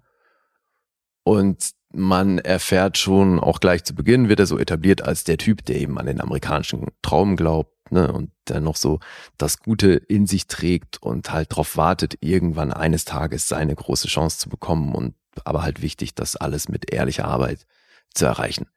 Da freundet er sich da auf der Baustelle mit Frank Armitage an. Und was an diesem Rollennamen ganz interessant ist, dass das das Pseudonym von John Carpenter ist, mit dem er diesen Film geschrieben hat. Okay. Also als Drehbuchautor auch auf den Plakaten ist hier ein Frank Armitage gelistet. Das ist das Pseudonym von John Carpenter und gleichzeitig Keith Davids Rolle in diesem Film. Mhm. John Nada übrigens von Roddy Piper gespielt. Kenny Wrestling-Fans. Dazu später mehr, ja. Mhm. Roddy Rowdy Piper oder Rowdy Roddy Piper so rum, ne? Irgendwie, ja. Kanadier wohlgemerkt, der für diesen Film aus der WWF ausgetreten ist. Okay, dabei war der wirklich ein großer Name damals. Also das habe ich auf Der- jeden Fall, jeder, jeder Wrestling-Fans der 80er kennt den. Mhm. Krass. Ja, und die WWF wollte aber nicht, dass er diesen Film macht und dann ist er ausgetreten. Die wollten nicht, dass er diesen Film macht. Das ist ja hart. Ja, das da gab es Riesendiskussion. Ja, mittlerweile auch leider verstorben. Mhm. 2015 ist er gestorben. Mhm. Ja, jetzt freundet sich unser Protagonist also mit ähm, Frank Armitage an auf dieser Baustelle. Und dann geht's drum, dass er eben noch keine Bleibe hat und dann erklärt Frank ihm, da gibt's so, so ein Obdachlosencamp, wo es auch irgendwie Duschen und Zelte gibt und so und da kommst du unter und da kriegst du auch was zu essen und so kannst du erstmal da pinnen. Ja. Und auf dem Weg dahin und auch schon auf dem Weg zu dieser Baustelle, wo er den Job sucht, läuft er immer wieder an irgendwelchen Schaufenstern vorbei und wir sehen auch immer wieder in Restaurants und Cafés Leute, wie sie den Fernseher beobachten Mhm. und so ziemlich ferngesteuert oder halt Mörder hypnotisiert von dem, von dem Fernseher wird etabliert, dass sie da, dass es da schon eben sehr um, um Konsum und Kapitalismus geht, weil sich da erwachsene Männer ziehen sich da irgendeinen Home-Shopping-Scheiß rein und sind total fasziniert von irgendwelchen Kram, der da zum Verkauf angeboten wird, was halt völlig sinnfrei ist alles. So ähnlich wie heute alle auf ihren Handy, auf ihren Ja, ja, iPhone-Bildschirm total. starren. Deswegen sagen auch viele, apathisch. dass dieser Film heute eigentlich aktueller denn je ist. Mhm. Und da ist schon auch eben echt was dran, weil es geht schon sehr stark um diese Ruhigstellung der Gesellschaft über Konsum. Mhm. Was ja China auch sehr stark fährt, dieses Modell. Und das funktioniert natürlich leider in den meisten Fällen. Und deswegen ist das heute sehr aktuell, ja. Und das wird eben in, wird da schon gezeigt, wie halt Nada durch die Gegend läuft und überall diese Fernseher sieht und die Leute sind halt völlig hypnotisiert, stehen die davor und können dann nichts anderes denken. Und bei dieser, bei diesem Camp, wo er dann unterkommt, gibt's auch eine Kirche. Und da finden dann seltsame Dinge statt, die er interessant findet und deswegen das beobachtet. Und da spielen sich dann eben shady Dinge ab, weil äh, er geht dann da rein, nachdem die diese mysteriösen Gestalten dann da raus sind, weil da es so eine Truppe, die sich da zusammentut und irgendwas be beratschlägt und ähm, er beobachtet das, geht danach dann da rein und findet dann dort so ein äh, so ein Karton mit einer Menge Sonnenbrillen drin. Und erstmal denkt er halt, versteht er nicht, was damit los ist und irgendwann kommt er aber natürlich an den Punkt, wo er sich die, so eine Brille aufsetzt. Und das ist der Moment, wo alles anders wird, weil jetzt durch diese Brille sieht er, was tatsächlich abgeht. Das ist so krass. Ich erinnere mich, ich erinnere mich an diese Szene, so als hätte ich gestern diesen Film gesehen. Ist geil. Das ist mega. Ja. Es kommt alles wieder zurück. Und was halt schon auch krass ist, weil dieser Film geht eine Stunde 34 Minuten und äh, also es dauert fast eine Stunde, bis der bis dieser Film überhaupt an dem Punkt ist, wo der eigentlich Konflikt dann auch mal Fahrt aufnimmt. Mhm. Und das klingt jetzt so negativ, aber das ist eigentlich ein Pluspunkt. Weil das schon krass ist, wie, wie der halt diese Gesellschaft etabliert und dann über diese Figur von dem Nada, der da halt so dazwischen schlägt und diese Brille findet und als erstmal vermeintlich einziger halt sieht, was um ihn rum überhaupt passiert. Weil was er dort durch diese Brille sieht, ist, dass das sämtliche Plakate und Werbung, die überall zu sehen ist, äh, sind halt Botschaften, die die Leute Also er erkennt die Botschaft, die dahinter steckt. Mhm. Deswegen guckt er dann auf so ein großes Plakat, wo eigentlich irgendwelche Computer beworben werden. Und dann setzt er die Brille auf, sieht durch Schwarz-Weiß und auf dem Plakat steht nichts anderes als Obey.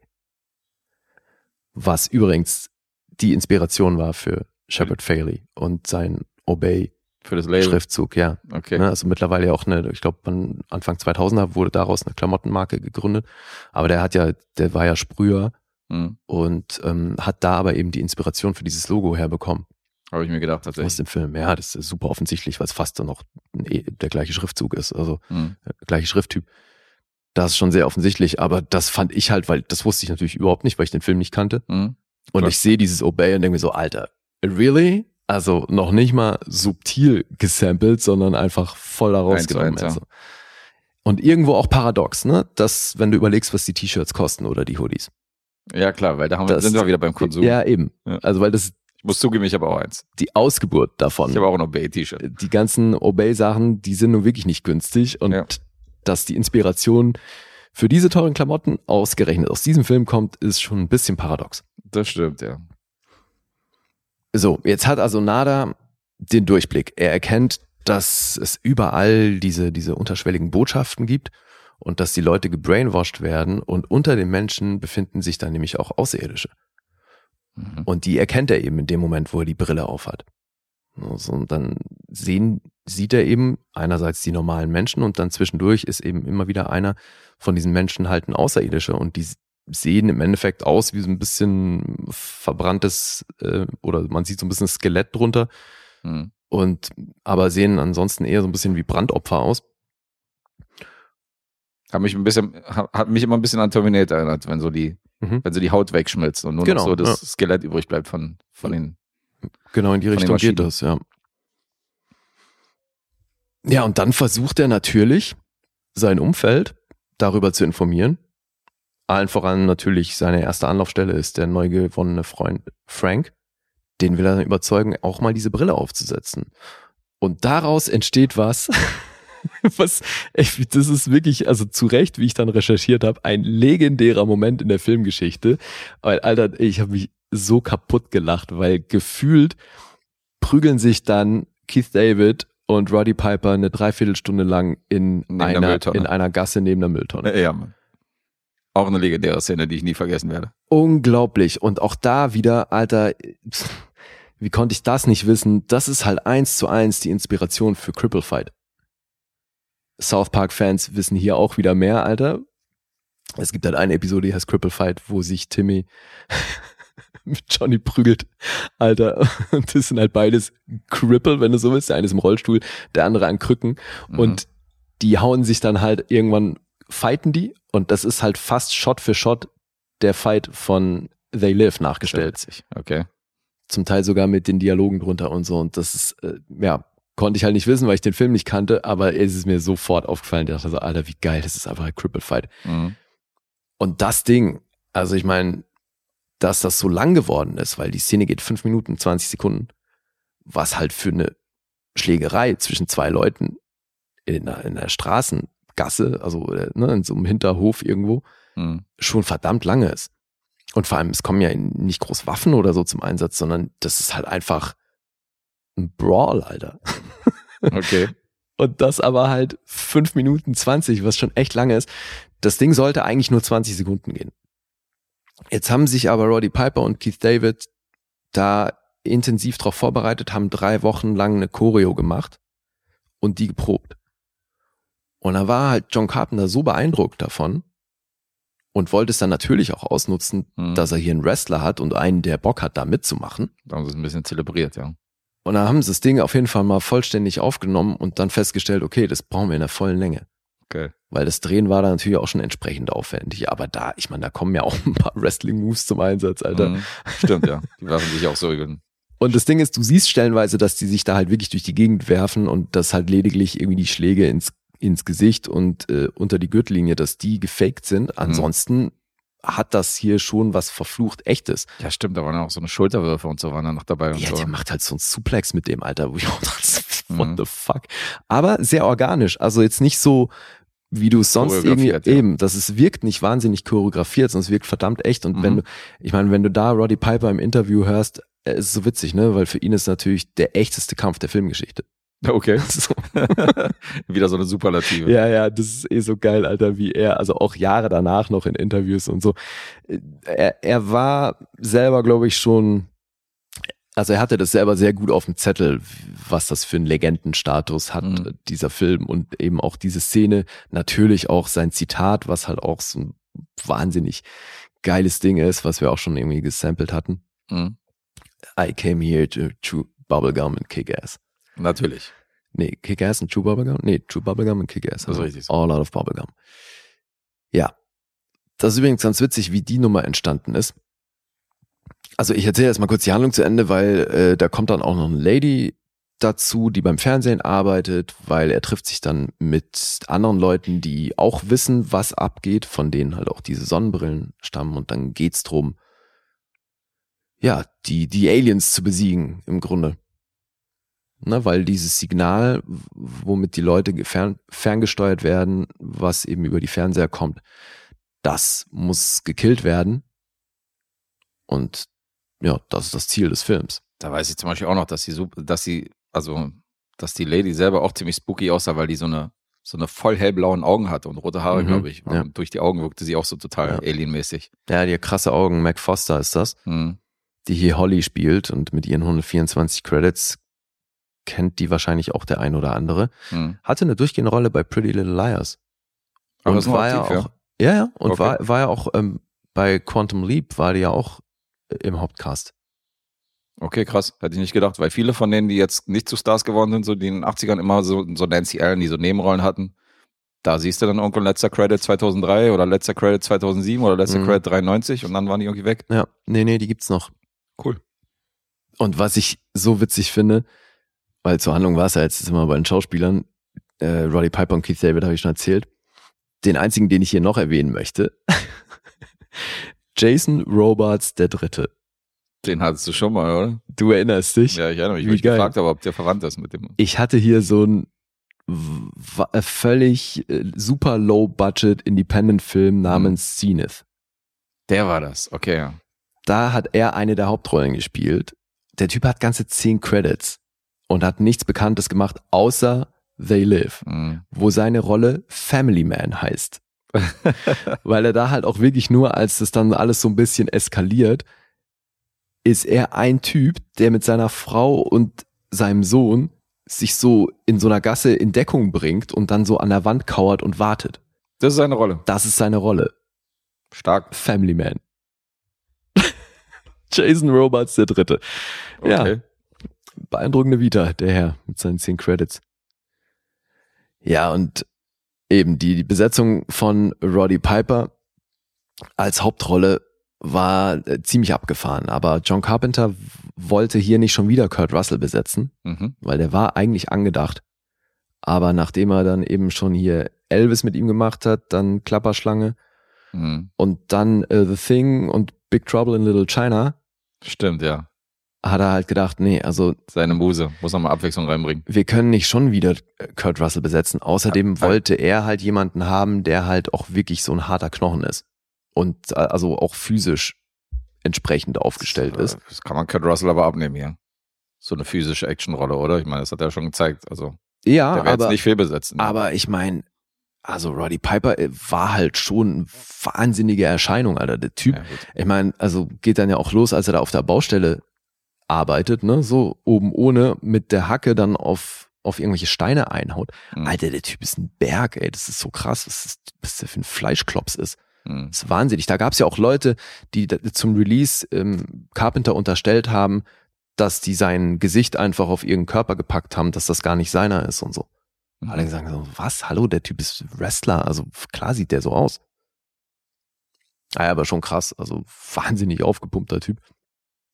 Und diese, diese legendäre Line, ne? Mhm. I have come here to chew bubblegum and kick ass and I'm all out of bubblegum. Das war im Grunde gefreestylt. Also so semi. Weil es stand nicht im Skript. Mhm. Und Roddy Piper hatte aber für seine Wrestling-Promo-Touren hatte der so ein Buch, wo er sich immer so One-Liner aufgeschrieben hat, die er fürs Wrestling halt benutzen wollte. Entweder im Ring, ne, so wenn dann irgendwie per Mikro irgendwie blöd gedisst wird, Hm. für, für so eine Line oder eben für so Promo-Auftritte, weil damals war ja WrestleMania auch groß und so, ne? Ich glaube, bei WrestleMania 2 hat Carpenter auch überhaupt Roddy Piper kennengelernt. So kam das zu der Besetzung. Und für solche Events hatte der halt so One-Liner, die er raushauen kann, aufgeschrieben. Okay. Kriegst du da mal schön in dein Notizbuch hier, wenn dir was einfällt. Ja. Und das hat John Carpenter zu Gesicht bekommen. Dann haben die, sind die das zusammen durchgegangen und dann haben sie sich für die eine entschieden. Weil es halt hieß, hey, pass auf, du hast jetzt, hast jetzt von der Polizei dir eine Knarre und eine Shotgun besorgt und du kommst jetzt in eine Bank rein, aber du willst sie nicht ausrauben, so. Deswegen stehst du da erstmal und du musst was sagen. Hm. Also sag was. Und das war halt so unmittelbar vor der Mittagspause auch. Und dann machen die das Ding, ne? Er kommt rein, sagt seinen Satz, I came here, bla bla bla, cut, lunch. So, also es war überhaupt nicht so ausgestellt. Und das ist ja selten, aber dass das Ding so legendär geworden ist, das hat halt niemand kommen sehen. Abgefahren. Weil es halt wirklich eigentlich nur so ein Spruch war, der so ein bisschen Lückenfüller war. Hm. Ja, aber stammt tatsächlich von Roddy Piper. Krass. Mhm. Und Keith David ist es geworden wegen Thing. Hm. weil er sich bei, da war er so beeindruckt, dass er gedacht hat, okay, ähm, jetzt brauche ich hier für They Live einen Sidekick, der aber nicht nur so der traditionelle Sidekick ist, sondern jemand, der halt was Eigenes mitbringt. Und vor allem der physisch auch mit ihm mithalten kann, so bei der Schlägerei, das weißt ist du? der- da das kannst ja nicht irgendeinen, kannst ja nicht irgendeinen Hans irgendwie daneben packen. Ja, eben. Ich meine, das haben die, der, im, Hinterhof vom Produktionsbüro haben die das drei Wochen geprobt. Muss man geben. Also im Endeffekt so Privatgelände Mhm. von John Carpenter. Da haben sich da Roddy Piper und Keith David drei Wochen lang irgendwie Auf die Fresse auf gehauen. die Fresse gehauen. Ey, ist schon witzig, ey, Alter. Und dann fünf Minuten, 20 Sekunden ist so abgefahren. Ja, und Roddy Piper hat natürlich dann auch gesagt, dass dieser Film verantwortlich dafür war, dass Wrestler überhaupt in, in Filmen äh, immer wieder auftreten. So, dass er quasi derjenige war, der das Ding so beflügelt hat, dass das auch andere Leute dann im großen Ziel gemacht haben. Hm. Also, ich meine, klar, 88 ist ein früher Zeitpunkt für Wrestler, aber es gab es ja schon auch davor. Ich meine, bei Predator war doch auch ein, ein Wrestler dabei. Was dann, was ist mit dieser ganzen Andre the Giant Nummer? Das, ich meine, das, das war ja auch ein Wrestler. Hm. Der hat doch auch schon vor 88 in Filmen das stattgefunden. klingt nach also, das klingt wieder nach einem Superlativ, äh, der so ein bisschen aus, Ja, vielleicht geht es um eine Hauptrolle. Das, das kann sein. Vielleicht als Hauptrolle. ja, weiß ich nicht, Ansonsten. Aber er, der, hier, ich habe ein Zitat von dem, ne? Der sagt, I was the first wrestler ever in the history of wrestling to star in a major motion studio picture that became number one box office of the weekend. And that gave the itch to I don't know how many wrestlers. Das ist halt, er schreibt sich halt echt auf die Flagge, dass er damit so ein bisschen damit Pioniersarbeit, ja, voll Pionierarbeit geleistet hat. Ey, ich weiß es nicht. Mhm. Aber die Härte ist sowieso, Alter, jetzt halte ich fest, das ist so, so ein geiler Funfact und ich habe es recherchiert, es ist wirklich so. Weil es gibt ein, ähm, nee, andersrum, erzähl's mal so. Roddy Piper hat nämlich auf einen DVD-Kommentar und auch in Interviews Jahre noch nach der Veröffentlichung dieses Films, Mhm. hat Roddy Piper immer gesagt, dass das auf wahren Tatsachen beruht. Dass es in den 50ern eine Firma gegeben hat, die Fernseher hergestellt hat, die die Hausfrauen mit unterschwelligen Botschaften äh, zugeballert haben, so dass dann auch irgendwie halt plötzlich mal eine irgendwie mit kiloweise Hundefutter nach Hause kam, obwohl sie gar keinen Hund haben Mhm. und so. Dass es das, dass es das real gegeben hat und dass er da eine Doku gesehen hat und dass es deswegen auf realen Ereignissen beruht. Diese Doku habe ich mir angeguckt, weil die ist auf YouTube. Okay. Weil diese Doku ist eine Mockumentary äh, aus Kanada. Deswegen hat Roddy Piper die auch gesehen. Die heißt äh, L'Affaire Brunswick oder The Brunswick Affair. Ist aus dem Jahr 1978 und ist eben ein Mockumentary, wo es wirklich drum geht, dass in den 50ern eine Firma Fernseher herstellte, die dann unterschwellige Botschaften an, an die Zuschauer vermittelte und so die Gehirne von Frauen beeinflusste. Mhm. Aber es war halt eine Comedy, Alter. Ja, eine Und Mockumentary Roddy- ist ja. ja, und Roddy er, Piper- Er hat es für bare Münze genommen. Ja, Roddy Piper dachte halt, ist echt. Und hat dann original in Interviews nach dem Film gesagt, ja, es beruht hier auf realen Ereignissen. Ja, gut, als Wrestler fällt man auch mal ab und zu auf den Kopf. Alter, das ist so lustig, ey. ja. Geil, geil. Ja, und das Ding mit den Neonazis habe ich schon erzählt. Mhm. Da musste er sich dann echt 2017 auch nochmal zu äußern. Alter, das ist so hart, Mann. Das ist Bescheid. Der arme John Carpenter, ja. Aber der hatte Final Cut bei dem Film und ich glaube, das ist schon auch gut so. Weil das ist wirklich ein geiler Film. Ich find's krass, wie, der, wie dieser Film das hinbekommt, einerseits so krass 80s zu sein Mhm. und dann aber auch natürlich auch durch die Entwicklung und durch den Inhalt wahnsinnig zeitgemäß. Und der hat krasse Wechsel in der Tonalität, finde ich. Also so, weil in manchen Stellen ist er echt lustig und dann gibt's aber wirklich so hart platte Sprüche. Warte, was hat er an der einen Stelle gesagt? Life's a bitch and she's in heat again. okay. Alter, ich hab das so gefeiert. Er hat so geile Sprüche in dem Film. Und der ist natürlich kein großer Schauspieler, aber du siehst, mit wie viel Einsatz der hier dabei ist. Mhm. Ne? Also die Leidenschaft ist auf jeden Fall da. Der hatte tierisch Bock, das siehst du. Und das überträgt sich. Und die geben hier alle alles. Also das, ähm, das ist tatsächlich ein geiler Film. Alter. Und trotz dieser, und trotz dieser 80s-Action und äh, des Humors finde ich es trotzdem spannend, als, als, als er diese Brille entdeckt hat und so. Und Ja, als, ja, du diese, total. als du diese Wesen siehst und denkst so wirklich so, okay, krass, so, die sind unter uns, so, weißt du? und selbst Also es kam dieser, wirklich rüber, dieses. Und selbst dieser absurd lange Fight, wo ich mir währenddessen die ganze Zeit gedacht habe, so, Alter, was ist denn los mit euch? Ja. Es geht doch nur drum, dass er einmal diese Sonnenbrille aufsetzt, Alter. Was ist denn sein fucking Das ist so Problem? lustig, die vermöbeln sich hier, als gäb's keinen Morgen, als würd's voll um, um sonst was gehen. Mhm. Und er, es geht nur um Stolz, weil er sich nicht vorschreiben lassen will, dass er die Sonnenbrille aufsetzt. Alter. Es ist so herrlich. Das ist mega.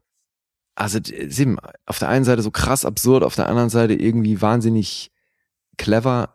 Ähm, ich hatte hier echt Spaß, Alter. Das ist ein geiler Ritt. Mega, das freut mich. Also, während du erzählt hast und wenn du rezensierst, hast, muss ich auch zugeben, dass mir meine 8 hier irgendwie viel zu niedrig vorkommt. Weil ich habe damals noch keine Punkte richtig gegeben, der ist von der Zeit davor, aber ich kann mich so viel an diesen Film erinnern. Ich weiß, dass ich den mehrfach gesehen habe, dass ich den geliebt habe. Und jetzt auch durch deine Erzählung kamen die ganzen Bilder wieder. Insofern ist das mit 8 irgendwie rückwirkend, ist das, ist das zu schwach. Also ich werte den jetzt noch auf eine 9 auf. Ich weiß nicht, wie das ist, wenn ich den heute sehen würde, aber jetzt allein durch die Erzählung gehe ich von der 8 jetzt hoch auf eine, auf eine 4,5 bei Letterbox auf eine 9 Mhm. das ist schon, ich mochte den total, der ist geil. Und wenn er jetzt wirklich schlecht gealtert sein sollte, in meinen Augen, wenn ich den nochmal rewatche, dann muss ich das nochmal also, verbessern. Aber ich, ich finde überhaupt nicht, dass der schlecht gealtert ist. Im Gegenteil. Also, wie gesagt, inhaltlich wahnsinnig zeitgemäß, aber dann auch ähm, bildsprachlich, das ist wahnsinnig stylisch. Mhm. Diese ganzen Schwarz-Weiß-Momente, wie geil das auch gemacht ist. Da ist zum Beispiel dieser eine Shot super aufwendig, Alter, weil der, die sind in einem Supermarkt hm, und er setzt die Brille auf, ne, also so ein Lebensmittelgeschäft. mhm, Und er setzt die Brille auf und plötzlich siehst du halt alle Regale voll mit mit, Botschaft. mit Botschaften, Alter. Mhm. Und auf jeder beschissenen Dose steht die gleiche Botschaft und dann, Stay oder halt je, na- je so. nach, Ja, ja, ja. genau. Mhm. Und, und auf jeder, also pro Produkt quasi eine andere Botschaft, aber halt alles ist präpariert und dann mit dieser Brille auf und absetzen, ah, das ist super geiler Ja, die Shot. Idee ist schon geil, ja. Ja, Hammer. das stimmt. Ja, also wirklich, ich find's wahnsinnig stylisch und dann macht er auch echt Spaß. Mhm. Ja. Also, ich war hier sehr angenehm überrascht. Jetzt ist es so, dass äh, John Carpenter das natürlich geschrieben hat, aber es basiert auf einer Kurzgeschichte von Ray Nelson. Die Mhm. hat er 63 geschrieben und darauf basierend gab es dann auch nochmal in den 90ern einen Comic zu der Geschichte. Mhm. Da sehen die Aliens allerdings anders aus. So irgendwie so mit vielen Augen und Grün und sonst was. Und ich finde halt diesen Ansatz, wie er die hier optisch inszeniert, die Aliens. Ne? Also, dass du die auch nicht äh, unterscheiden kannst von Menschen im Grunde, es sei denn eben, du setzt die Brille auf und selbst dann haben sie ja Menschenform, aber du siehst halt quasi das, was drunter ist. Mhm. Fand ich, fand ich genial. Ja, eben. Und ist einerseits natürlich diese, also so was diesen Satire-Faktor angeht, natürlich wahnsinnig offensichtlich und auf die Zwölf Mhm. und fast schon natürlich ein bisschen too much. Aber es ist eben einerseits eine, ist es ja nicht nur diese Sozialkritik, sondern es ist eben irgendwo auch eine Satire. Und das konnte natürlich auch ein John Carpenter nicht ahnen, wie, wie zeitgemäß das heute alles ist. Also ich meine, hier wird ja die Klimaerwärmung auch schon thematisiert, Mhm. dass es quasi eine Idee von den Aliens ist, um es für sie hier angenehmer zu machen. Äh, Abgefahren. Also, was ist solche Sachen, das ist natürlich alles unfreiwillig wahnsinnig aktuell. Mhm. Aber ich fand den echt stylisch und hatte hier eine Menge Spaß und ich kann hier, also wüsste nicht, was ich hier aussetzen soll. Ähm, das ist bestimmt nicht der größte Film der Filmgeschichte, aber also ich hatte hier, wie gesagt, eine Stunde 34, eine Menge Spaß. You read about that shit. You read about that. Tja. Ich muss sagen, By the way, super great way of handling this. dass äh, bist dem Film mit deiner Rezension gerecht geworden. Von mir kriegst du einen gezogenen Hut. Das freut mich. Das, Also, ich, also allein die hatte Schiss, Tatsache, als, als du meintest, dass du den bringst, dachte ich, nein, jetzt zerlegt er wieder den nächsten 80er. zerlegt er wieder den nächsten Film meiner Jugend, den ich so liebe, Alter, den ich so gut in Erinnerung habe und lange nicht gesehen habe. Aber hey, also schön. allein die Tatsache, dass hier ein Wrestler die Hauptrolle, die absolute Hauptrolle spielt Mhm. und das mich zu keiner Sekunde gestört hat, Mhm. das spricht schon enorm für den Film. Ja, du hast schon recht, der hat dieses 80s, diese 80s-Klischees und dieser Action-Macho, Alter, der dieses haut mit Macho-Tum. Aber, Einer Überzeugung platte Sprüche raus und Mhm. das funktioniert. Ja, ja, das stimmt. Und dann aber trotzdem noch die Sozialkritik und diese Bedrohung und so. Das ist schon, ist schon krass, wie Carpenter das alles unter den Hut bringt. Also, ja klar, mehr als acht Punkte auf jeden Fall. Ist mir auch selten passiert, dass ich hier so einen Film aufwerte während der Rezension. Ja, vor allem Spricht für dich. noch nicht mal während deiner Rezension. Nee, wegen deiner. ja, doch. Also ich, wie gesagt, ich hatte hier echt äh, eine Menge Spaß. Nice. Vier Millionen hat er gekostet, ich aus heutiger Sicht auch so krass wenig finde. Mhm.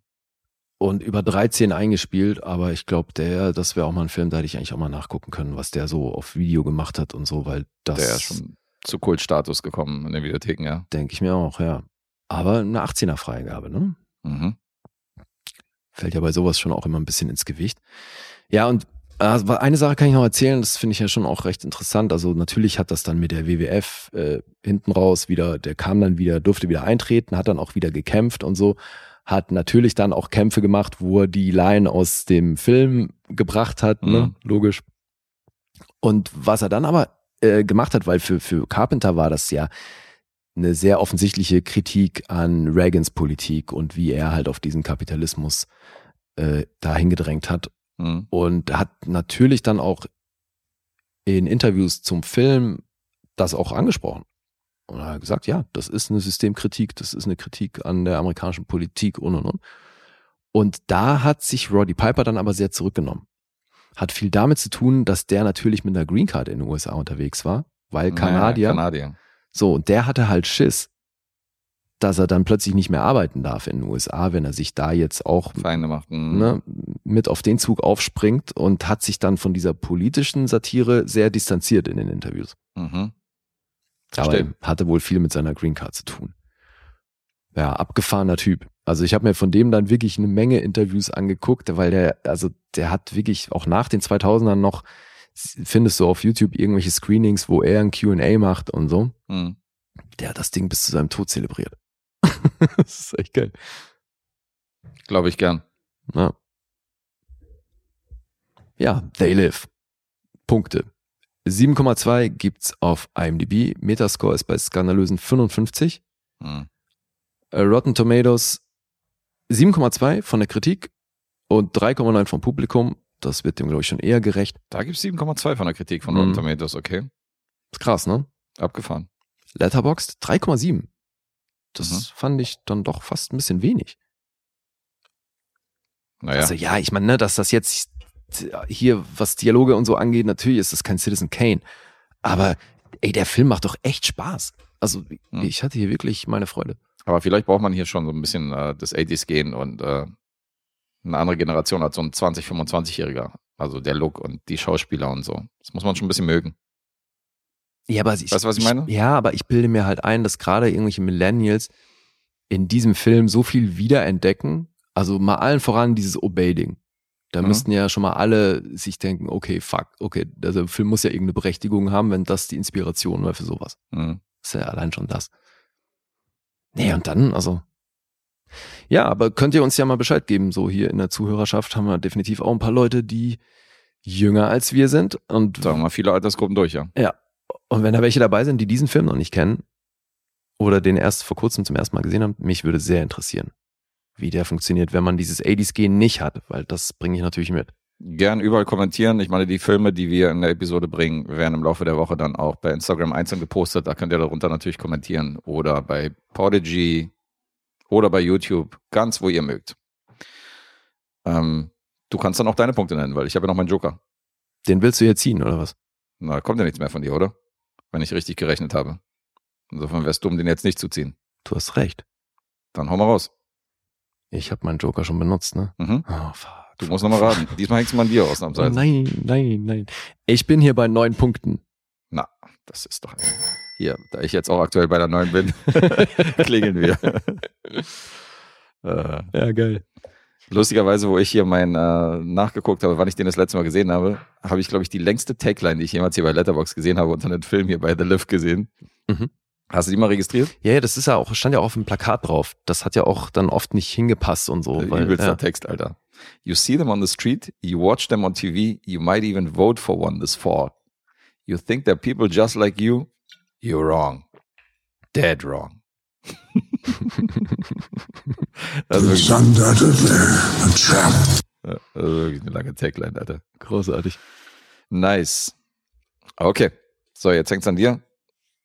Wie das Punkteraten heute ausgeht, denn ich habe noch eine Rezension hier mitgebracht. Und zur Feier des Tages, weil Johnny Depp ja freigesprochen ist vor Gericht, bringe ich einen Film aus seiner Filmografie. Juhu. Guck mal da. Guck mal da. Wir machen gründlich.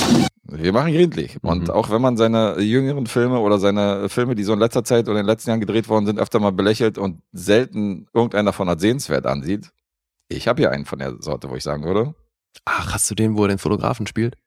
Hm, Du verwechselst ihn wahrscheinlich. Ich habe den gesehen, wo er den Professor spielt. Ach so, Fotografen. Meinst du den, äh, der so, der Fotograf, der tatsächlich mal existiert hat, diesen Mhm. Biopic? Nee, das habe ich nicht gesehen. So, ich habe The Professor gesehen, Okay. aus dem Jahr 2018. Mhm. Und ähm, Regisseur und Drehbuchautor war Wayne Roberts. Das ist sein zweiter Credit erst. Der hat einen Film gedreht namens Katie Says Goodbye. Der ist dann auch prompt auf meiner Wunschliste gelandet, weil Olivia Cook da die Hauptrolle spielt, die ich ja sehr bezaubernd finde und wo ich gesagt habe, hm, interessant. Und Katie Says Goodbye, Ja, ja. Hast du jetzt? Nein. Sie ist auch talentiert, sie ist nicht nur bezaubernd. hübsch. äh. das ist einer von der Sorte. Sie ist nicht nur bezaubernd, sondern sie ist natürlich auch überaus äh, talentiert. Mhm. ist klar. Ach, alles andere war auch im Publikum mit dem A. Ja. Genau. So, jetzt pass auf. Der Alternativtitel von The Professor ist Richard Says Goodbye. Abgefahren, war? Sein erster Film heißt Katie Says Goodbye und sein zweiter Film heißt Richard Says Goodbye. Ach so, jetzt okay. Ja, Abgefahren. aber äh, hier in Europa vermarktet unter anderem auch unter The Professor. Ähm, wir haben Johnny Depp in der Titelrolle als Richard.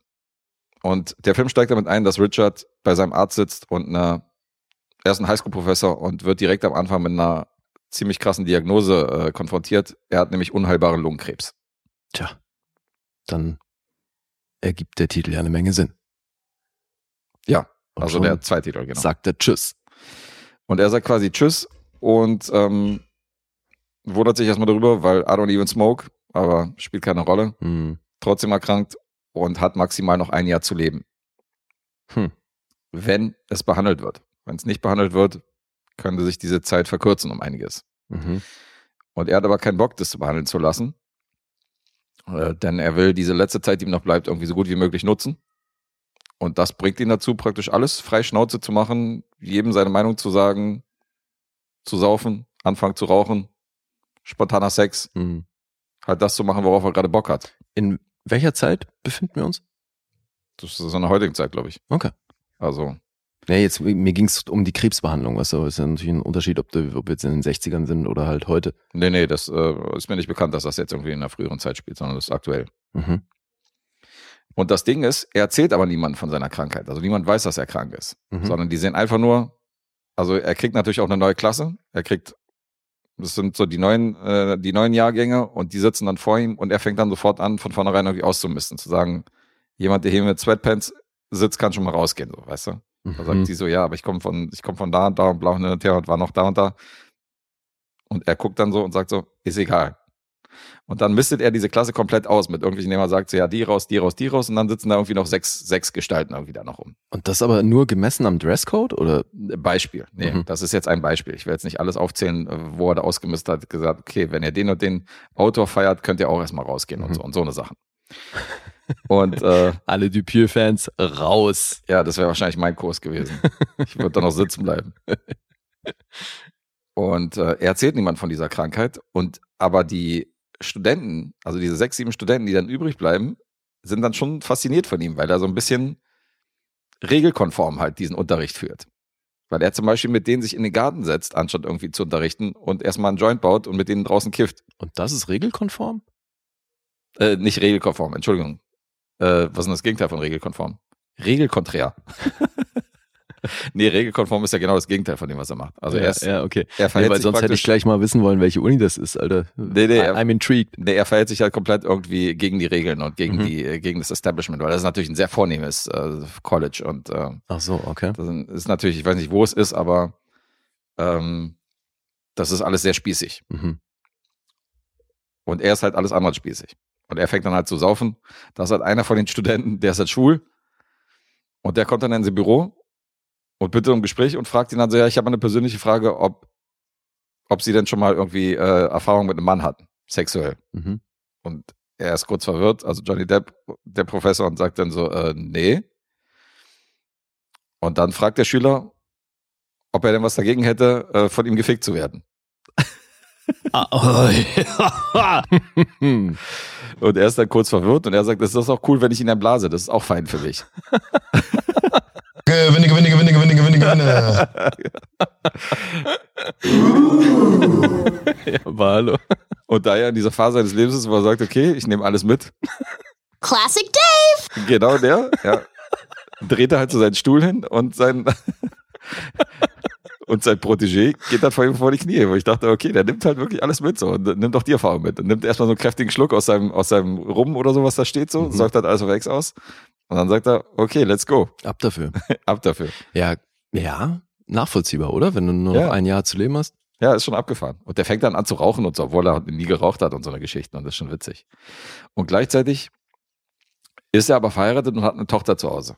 Und er ist verheiratet mit Rosemary DeWitt, die ich ja kenne aus United States of Terror. Ähm, hat auch bei Mad Men mitgespielt. Mhm. Hat, glaube ich, auch die Freundin von äh, Ben Affleck in äh, The Accountant gespielt, wenn ich mich nicht täusche.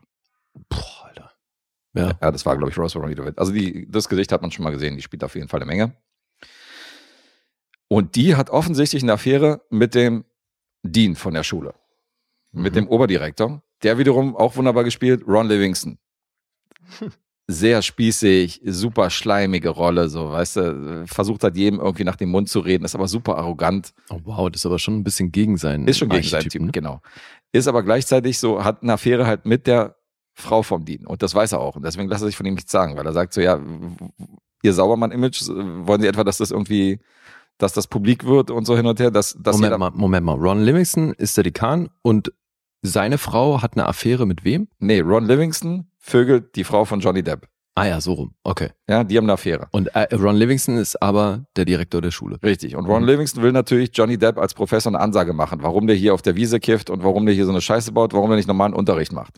Und Johnny Depp sitzt aber in seinem Büro, lässt sich nichts sagen, legt die Füße hoch und sagt, Junge, wenn du hier, wenn du mir hier irgendwas sagen willst und so weiter, dann kann ich dein Sauermann-Image ganz schnell zerstören, indem ich sage, du vögelst meine Frau seit, Ach. seit etlichen Jahren. Weil er das weiß. Weil er das Okay. weiß, ja. Und sie macht ja auch kein Geheimnis daraus. Ach so. Also Mhm. die Ehe ist komplett am Arsch, die ist schon komplett erkaltet, die sind, die, die haben überhaupt keine, keine große Beziehung mehr zueinander und deswegen, die halten auch nicht mehr so viel voneinander, was die Sache natürlich auch noch erhärtet. Und er ist so schon immer sehr, sehr direkt und sehr ehrlich in dem und äh, reagiert halt auf ihre, wenn sie halt so, wenn sie halt von Affäre kommt, wenn sie gerade von diesem Vögeln aus diesem Hotel kommt, dann steht er halt vor diesem Hotel, sagt so, ja, okay, alles klar und äh, macht dir dann so eine Notiz an die Scheibe, so von wegen so irgendwie schön Gruß oder so, weißt du? Okay. Und jetzt ist er halt in dem Status, dass er weiß, dass er sterben wird und ist halt noch direkter und noch offener und Mhm. sagt halt noch mehr seine Meinung, als er schon vorher gemacht hat. Und äh, so stolpert halt Johnny Depp so ein bisschen durch diesen Film säuft halt viel, aber es ist schon krass, wie, wie normal der aussehen kann hier als der Professor in diesem Film. Mhm. Weil du siehst ihn ja privat schon, da sieht er schon ziemlich runtergekommen aus. und, äh, Ja. Sieht schon ziemlich demoliert aus. Und hier sieht er halt wirklich noch recht gut aus. Okay. Also ist schon krass. Jetzt drängt sich natürlich die Frage nach der Tonalität auf, weil das klingt ja alles recht lustig, was du erzählst. Das- aber ist das jetzt hier so, so eine Dramedy? Ja. Oder? Das ist so ein, das ist so ein typischer Film, den ich unter das Genre Dramedy packen würde. Mhm. Weil der hat witzige Momente, der hat gerade so durch diese direkte Art von, von dem Professor sorgt er für den einen oder anderen lustigen Moment. Also er geht ja mit seinen, mit seinen ähm, Protégés, geht da in so einen Pub Mhm. und nach fünf Minuten, nachdem er irgendwie ein, zwei Worte gewechselt hat, vögelt er einfach die äh, Wirtin von dem Pub. So eine, so eine dicke, so eine hässliche. Mehrgewichtige, Entschuldigung. Für hässlich muss es doch auch noch ein anderes Wort geben. Fugly. Gott. Und ähm, dann kommt er wieder so nach, nach ein paar Minuten und weißt, setzt sich wieder zu den Schülern hin, richtet so seine Krawatte und zieht so seine Hose hoch und so hin und her. Mhm. Und die sind halt irgendwie total beeindruckt von ihm, dass er irgendwie alles macht, worauf er gerade Bock hat. So, weißt? Und der eine dreht sich um und sagt, also hat er gerade irgendwie die Barkeeperin innerhalb von fünf Minuten klar gemacht mit zwei Sätzen und so. Mhm. Und die sind schon irgendwie fasziniert davon. Ganz vorne mit dabei, Zoe Deutsch. Ach, Die spielt nämlich eine von den, äh, von den neuen Mhm. Schülerinnen und die ist natürlich auch sehr, sehr beeindruckt von ihm. Aber es ist auch eine Dramedy, weil ähm, im Laufe des Films verschlechtert sich natürlich sein Zustand. Und die Krankheit Mhm. meldet sich so ein bisschen zum Vorschein und äh, der bricht dann nochmal das eine oder andere Moment äh, andere Mal zusammen vor Schwäche und keiner weiß, was da los ist. kommen die da um so ein bisschen Pathos rum oder wie ist das? Nee. Ja, Dadurch, ich dass das- fürchtet, ey. Ach so, doch. Entschuldigung. Doch, die kommen um den Pathos rum. Okay. Also es, es ist eigentlich kein Pathos, weil es ist so ein, Ja, weil es klingt jetzt halt so mit der Krebserkrankung und Ja, dann das hat ist er aber eigentlich jetzt total viel Spaß und dann nee, das geht ist aber eher gleichzeitig alles, vor die Hunde. Ja, das ist alles eher so lakonisch und ironisch. Das klingt jetzt alles sehr so, so würde es Hollywood inszenieren. Ja, eben. Weißt du, so wie ziemlich Ja. beste Freunde und so. Das, Das, kannst du so ein ich bisschen. ja. ja. So ist der nicht, sondern das ist eher so ein, der zelebriert das nicht. Dadurch, dass er das auch niemand erzählt, weiß ja auch Mhm. niemand, was da abgeht. Und ähm, der ist auch nicht likable als Typ, Okay. als dieser Charakter. Weil er macht auch selber voll viel Scheiße, so, weißt du, und, äh, und versaut so ein bisschen und gibt seine Noten zum Beispiel auch völlig random irgendwie an die Mhm. Leute. So, wo du denkst, ja, der spielt irgendwie so ein bisschen mit der Zukunft von den Leuten so, weil ihm, weil ihm gerade irgendwie was nicht passt oder so. Und ähm, aber es ist trotzdem ein sehenswerter Film und spielen gute Leute mit. Also Danny Houston spielt seinen besten Freund, Mhm. der auch in der Schule unterrichtet. Und ähm, Kollege von ihm und der bricht dann eine Träne aus, also, weil er ist der Erste, der erfährt, dass er krank ist, weißt du, und er heult dann immer und äh, ist super emotional, so dass er ihn verlassen muss und so. Und äh, so kennt sie Danny Houston normalerweise auch nicht. Der ist ja normalerweise auch mal so ein harter Hund in seinen Filmen. Mhm. Und äh, den habe ich auch lange nicht gesehen. Habe ich mal gefreut, den auch mal wieder in einem Film zu sehen. Rosemary DeWitt ist eigentlich auch eine gute Schauspielerin. Ja, du hast Ron Livingston, Zoe Deutsch. Gute Leute. Und Johnny Depp zeigt mal hier, dass er halt äh, nicht nur diese aufgedrehten Charaktere spielen kann, sondern auch mal ein bisschen, ähm, ein bisschen unaufgeregt meinen Charakter darstellen. Das Mhm. ja, dass er ja durchaus kann, wenn er will. Er war für mich nie dieser, war ja auch noch nie für den Oscar nominiert, er war nie dieser Riesendarsteller für mich, so, weißt du, wo du sagst, so, in dem Film war er jetzt so, hätte kein anderer so spielen können, er war Mhm. mega. Aber ähm, er hat schon ein paar Filme gezeigt, dass er definitiv spielen kann. Ja, ja. Und äh, das ist einer davon, wo ich sage, hier hat man einen Film aus seiner Filmografie, aus seiner jungen Geschichte. Ähm, der ist sehenswert. Ja, klingt so. Klingt so, als hättest du hier echt Spaß gehabt. Hatte ich ja. Ziemlich deftiger Fakometer-Count. Der ist bei 46, also Mhm. wird schon ein bisschen geflucht. Und das ist ein Film, der ist nach 90 Minuten vorbei. Hier mal wieder so einen klassischen anderthalb Stündler, der sich dann erledigt hat. Und das ist auch wieder ein Film, der sehr von der Kritik zerrissen wird, wie ich hier gesehen habe. Da muss ich mal ein bisschen äh, gegen, die, gegen die Zahlen sprechen, die ich jetzt vorlesen werde, weil ich fand ihn um einiges besser, als, äh, als man hier sieht. Also, Also- dass du den empfehlen würdest, das habe ich rausgehört. Ja. Aber irgendwie schwingt trotzdem so ein bisschen mit, dass das trotzdem so ein bisschen das ist, was du als kleinen Film bezeichnen würdest. Ganz genau. Das ist jetzt nicht der überspektakuläre Film. Das ist das, was ich als kleinen Film bezeichnen würde. Hier passiert nicht so viel, aber ich habe weniger erwartet. Mhm. Das ist jetzt nicht das Riesending. Also jeder, der sich den jetzt anguckt, soll jetzt nicht erwarten, dass er hier jetzt ein, wieder ein Hammer-Comeback von Johnny Depp irgendwie erlebt. Aber gerade durch diese ganzen überzogenen Rollen, die er dargestellt hat, diese ganzen Mhm. Charaktere, dieser unsagbar schlechte, ähm, wie hieß der mit Ewan McGregor? Den hast du, glaube ich, im Kino gesehen. Das hatten wir ja schon Ach mal. so, ja.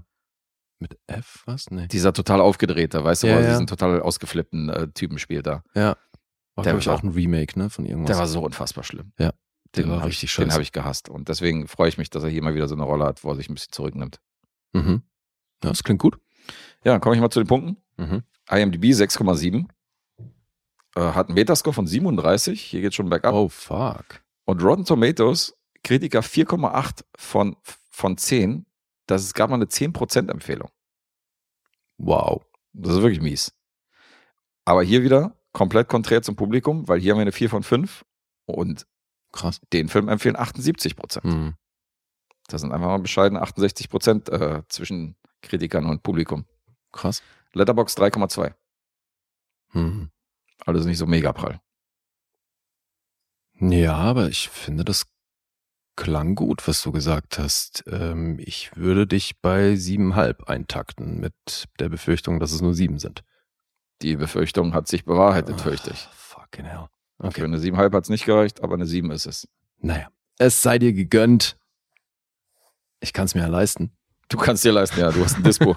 du hast einen guten Dispo dazu laufen. Aber trotzdem ein knappes Ding. 1 zu 0,5 geht die Nummer aus. Oh, Ja, heute, ja. heute mal an mich hier. I am the supreme ninja. What's a sucker? Ja, gut gelaufen. 1 zu 0,5. Da bin ich aber gespannt, wer überhaupt noch auf mich tippt. Ja, aber ist doch schön. Dann äh, verändert sich da vielleicht gleich wieder was, Die Dynamik. Ja, ich freue was die mich. Tabelle angeht. Cool. Noch äh, sieben Siege in dieser Serie und ich könnte dich einholen. Na dann. nee, nee, ich habe nicht geguckt, wie viel es sind, aber du liegst auf jeden Fall gut vorne. Du Okay. kannst es dir definitiv leisten. Ja, cool. Ja, schön. War doch eine runde Episode. Denke ich auch. Waren viele Projekte bei. Müssen wir mal gucken, ob wir hier vielleicht noch einen Blog ranhängen. Da sind wir uns noch nicht sicher. Mhm. Aber ähm, erstmal können wir an der Stelle sagen, Sind wir durch. sind wir durch. Mhm. Danke nochmal an alle Supporter. Wer mitsupporten will, bitte bei Patreon und Steady rein. Ähm, da können wir uns unterstützen, weil wir haben auch ein Quiz, was uns eine Menge Zeit und eine Menge äh, Zeug kostet und eine Menge. Kosten hat, was wir vorher nicht äh, vorhergesehen haben. Irgendwelche Programme, die wir brauchen für Video und Co. Mhm. Die haben wir natürlich auch in unserem Supporter-Pod bezahlt. Insofern sind wir euch da dankbar. Wer auch immer unterstützt, selbst mit dem kleinsten Paket, ist äh, für uns fein. Ja. Vielen Dank dafür. Danke an alle, die das schon machen. Die, die es noch nicht machen und machen wollen, die finden die Links dazu im Linktree auf Social Media. Richtig. Und dann war's das und wir drücken die Outro und wünschen ein schönes Wochenende an dieser Stelle. Machen wir. Nächste Episode dann mit den ja hier Filmeboys, wenn alles gut geht. Freut euch darauf. ja, wenn alles gut geht. Ja. Und ähm, ja, gehabt euch wohl. Rinjaun. Bye. Jetzt haben wir es vorhin angeteased und jetzt kommt tatsächlich noch was. Ja. Wir haben nicht was vergessen. Wir haben nicht nur was vergessen, sondern wir waren auch komplett understatement-mäßig unterwegs, wie mir noch eingefallen ist. Ja. Und deswegen äh, dachte ich, muss noch mal, müssen wir noch mal ein Highlight irgendwie in die Episode packen, Mhm. weil wir haben Geburtstag heute. Mensch, völlig vergessen. Ja, dreijähriges. Heute vor drei Jahren ist unser Unaired Pilot on Air gegangen und äh, am 11., also am morgigen Tag, dann die erste offizielle Folge. Aber das ist schon hier unser, unser Geburtstagswochenende. Insofern äh, keine Glückwünsche, nicht mal erwähnt. da wollen wir das hier zumindest dazwischen quatschen. Ja, finde ich auch. Kann man schon mal ein bisschen zelebrieren, aber ja, haben wir völlig übersehen. Ja, aber wir werden natürlich trotzdem Highlight bringen an unserem Geburtstag, weil zu dieser Jubiläumsepisode losen wir jetzt die Begegnung des Bewegtbildbanausen-Bash aus. Mhm. Wir haben 16 Teilnehmer Ja. und äh, Lee hat acht davon gezogen, hat die in einer Schüssel aus einer neutralen äh, Kiste. Ich habe acht gezogen und ich Aus würde einer sagen, neutralen Kiste. ja, und wir wählen jetzt aus die äh, Konstellation. Achso, wir müssen noch mitschreiben, wa? Müssen wir? Naja, damit wir wissen, wer gegen wen spielt. Das wäre vielleicht nicht schlecht. Ähm, ja. Oder wie, wie halten wir das am recht. besten fest? Ähm, ja, oder wir stecken dann einfach ein Los immer mit in das andere Ei. Das Keine ist Ahnung. Sehr kompliziert. Und dann öffnen wir die Eier nochmal, um die Konstellation Genau. herauszufinden.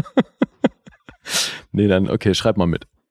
Ich schreibe mal mit. Ja. Na dann, let's do this. Alright. Was ich fange an, ja? Ja. So, wir haben hier äh, acht Eier pro Schüssel und aus dann wird immer eins gezogen. Jetzt erfahrt ihr nämlich So. auch, wer alles dabei ist. Da hat sich ein bisschen was gewechselt, Anna. Ja, ja, ein anderes, Besetzung. anderes Line-Up hier. Ja. So, oh. Wir fangen ganz souverän an mit Otto. Otto darf schon mal seinen Gegner hier herausfinden. Sehr schön. Otto ist also der erste Name, der gezogen wurde. Und jetzt gegen wen darf er spielen? Pass auf, jetzt gegen, Gegen Hakan Otto bin so. ich ja rausgeflogen Ja, bei ja. Toms Quiz. Ja, das ist also insofern Weiß auch ich. mein Angstgegner. Otto darf antreten in der Vorrunde gegen unsere Isa. Okay. Otto und Isa ist das erste Match der beiden. hey, Österreicher. Stimmt. Wir haben ein Österreicher-Match. Österreichisches Matchup. Geil. Indeed. Indeed. Indeed, indeed, indeed, indeed, indeed, indeed, indeed, indeed. It's growing on me. Indeed, indeed. Austria in the house. Ja. Willst du anfangen jetzt? Jetzt kann ich mal anfangen, genau. Jetzt ziehe ich mal den hier. Äh, wen erfahren wir hier? Wen haben wir hier? Ach, der Second Jan. Jetzt erfahren wir mal, gegen wen der Friese hier kämpfen muss. Second Jan muss ran gegen. Oh, hier gereimt. Ach so, ja, völlig Second unbeabsichtigt. Jan muss ran. Oh, er muss gegen die zweite Wildcard ran und da steht der Sieger noch nicht fest. Oh, okay, weil die nehmen wir nämlich noch auf. Julia spielt nämlich gegen Dennis Mhm. und der Sieger des Matches spielt dann gegen unseren Kumpel Second Jan. Das könnte auch interessant werden. Haben wir zwei Premierengäste gegeneinander. Ist, Mhm. ist, doch, ist doch fair. Stimmt. So, jetzt sehe ich wieder. Next one. Die nächste Begegnung startet mit Tom. Ich schreibe mit. Drop Mac Tom. Mal gucken, ob er diesmal geduldiger ist und nicht immer sagt, next, next, next, let's wrap it up. Vor allem, also gerade er, nachdem er so oft sagen muss, nee, lass mich erstmal die Frage vorlesen. Ja, ja, genau. Immer so schön Geduld und nicht dazwischen quatschen. Ja. Er soll sich mal ein Vorbild nehmen. Ich habe mir die Quizze nämlich von letztem Mal angehört und der Bursche hat schon äh, sehr oft da. Das finde ich nicht so gut. Das finde ich nicht so gut. Wirklich andauernd da dazwischen geklatscht. Mach mal schneller hier, mach mal schneller. Hopp, hopp. Mal gucken, gegen wen er antreten muss. Oh, Tom muss antreten gegen unseren äh, Wildcard-Gewinner Markus. Oha. Supporter. Und äh, die beiden spielen gegeneinander. Interesting. Tom gegen Markus. Okay, okay. Ist notiert. So, jetzt leg ich wieder vor. Mhm. Wir suchen einen Gegner für unseren Kumpel Mo. Mo. Mo ist auch wieder am Start. Das, das lief ja das letzte Jahr nicht ganz so gut für ihn, ne? Nee, aber das freut uns sehr, dass er auch wieder, der ist ja für jeden Spaß zu haben. Insofern hat er diesmal auch wieder zugesagt. Und er muss ran gegen Classic Dave. Mo gegen Classic Dave. Das wird ein gutes Matchup. Ja, die haben sich ja schon mal kennengelernt bei unserem Oscar-Special. Mhm. Da durften sie sich schon mal beschnuppern, jetzt, darf, jetzt dürfen sie sich bekriegen. So, ich fange wieder an. Ja? Die nächste Begegnung. Chris Rodriguez. Sag mal, wo sind denn die Filme, Jungs? So? Wo sind die denn verborgen? Die spielen am Ende alle gegeneinander. Ja, glaube auch. Chris Rodriguez spielt gegen,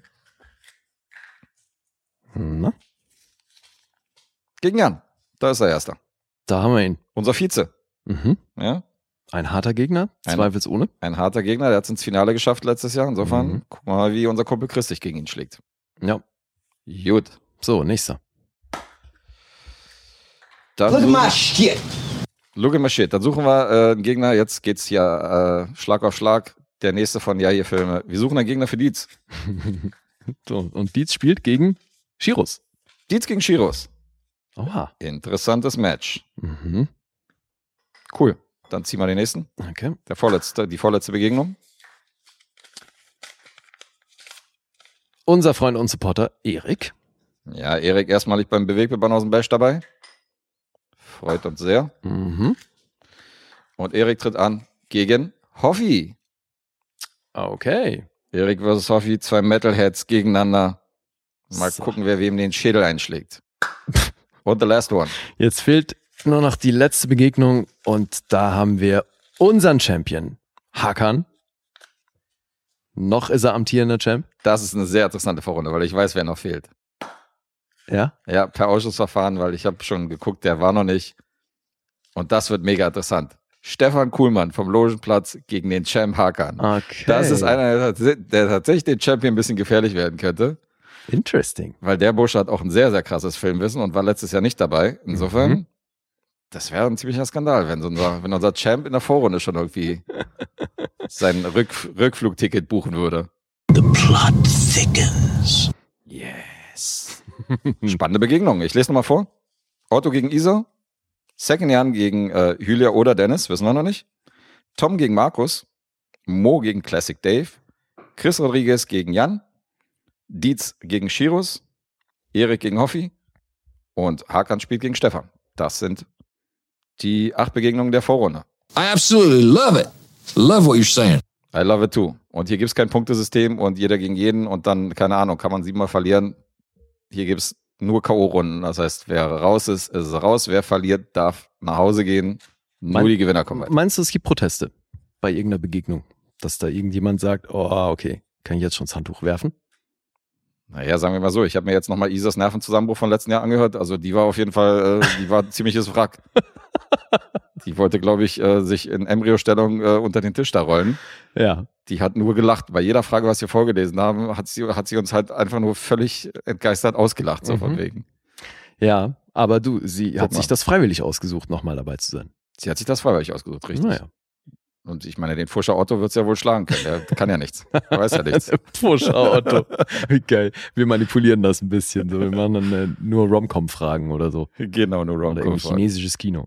Ja, absolut. Also ich würde, ich würde sogar meine Hand dafür ins Feuer legen, dass die ganzen großen asiatischen Klassiker kennt Otto wahrscheinlich auch Ja, alle. befürchte ich auch, ja. Der kennt sich im asiatischen Ja. Kino wahrscheinlich auch gut aus. Der Otto. Äh, war ja so mein Geheimtipp, was ähm, das Drop-Mac-Quiz angeht. Hast du gegen mich gewettet im Wettbüro, ja? Mhm. Weißt, du- weißt, weißt du doch. Also ich habe ja noch Mhm. gesagt, so ich freue mich total, wenn einer von uns das Ding reißt. Hm. Aber wenn es darum ging, äh, wem ich das zutraue, dann ja, Otto. Sieht gut aus. Ja, schauen wir mal. Gegen Hakan, äh, Hakan hat doch die Chance aufs Double. Das ist natürlich auch sehr interessant. Oh ja. Äh, beiden, beiden äh, Quizformaten da irgendwie den ersten Platz machen. Das wäre krass, ja. ja, und das ist, äh, können wir nochmal Werbung machen an dieser Stelle, weil das wird ein Live-Format geben. Mhm. Das ist allerdings schon vorbei, wenn die Episode hier gesendet wird. Dann könnt ihr es euch rückwirkend angucken. Ihr könnt euch rückwirkend das Live-Format angucken, aber äh, unbedingt auf YouTube und dann nochmal Mhm. das Ganze reinziehen. Das Finale wird am Mittwoch gestreamt und äh, wird dann auch nachträglich drin bleiben. Drop Mac. Dropback, aber wir posten das nochmal auf äh, Social Media, das nochmal rechtzeitig, damit ihr das rechtzeitig mitbekommt. Ich werde das auch, ich werde das auch live gucken. Ja. Da extra auf, habe extra auf Jurassic World verzichtet, ja, um, um das Finale live zu gucken. Ist das so? Den gehen wir dann zusammen gucken nächste Woche. Okay. Ja. Ja, geil. Musste, musste Dave, mit Dave war dann ganz alleine, weil Tom hat es auch vergessen. Tom hat nämlich, Tom wollte nämlich auch zu Jurassic World, hat vergessen, dass er das Finale mit Countdown bei YouTube irgendwie reingestellt hat an diesem, diesem Tag. Ach weil der so, so. Alter, ich kann gar nicht ins Kino. Und ich habe gesagt, okay, ich würde gerne das Finale sehen. So ist doch auch scheiße, dass es jetzt genau so gelegt worden ist. Habe ich auch abgesagt. Und dann war Classic Dave halt ganz alleine jetzt irgendwie bei Jurassic World. Aber hat er durchgezogen, schön. äh, nee, ich glaube, der ist auch raus für Mittwoch. Hm. Ich glaube, der äh, geht dann auch mit uns gesammelt. Ach so, okay. Ja, das ist der Plan. Insofern, äh, danke für eure Aufmerksamkeit. Das war schon. Ja. Mit unserem Geburtstagsspecial. Happy Dann Birthday an uns. Happy Birthday to us. Und hier nochmal an der Stelle. Danke für eure Aufmerksamkeit. Ja. Wir freuen uns aufs Bash. Und jetzt sind wir mal wirklich raus. Jetzt sind wir wirklich raus. So. Ciao. Dann Tschüss.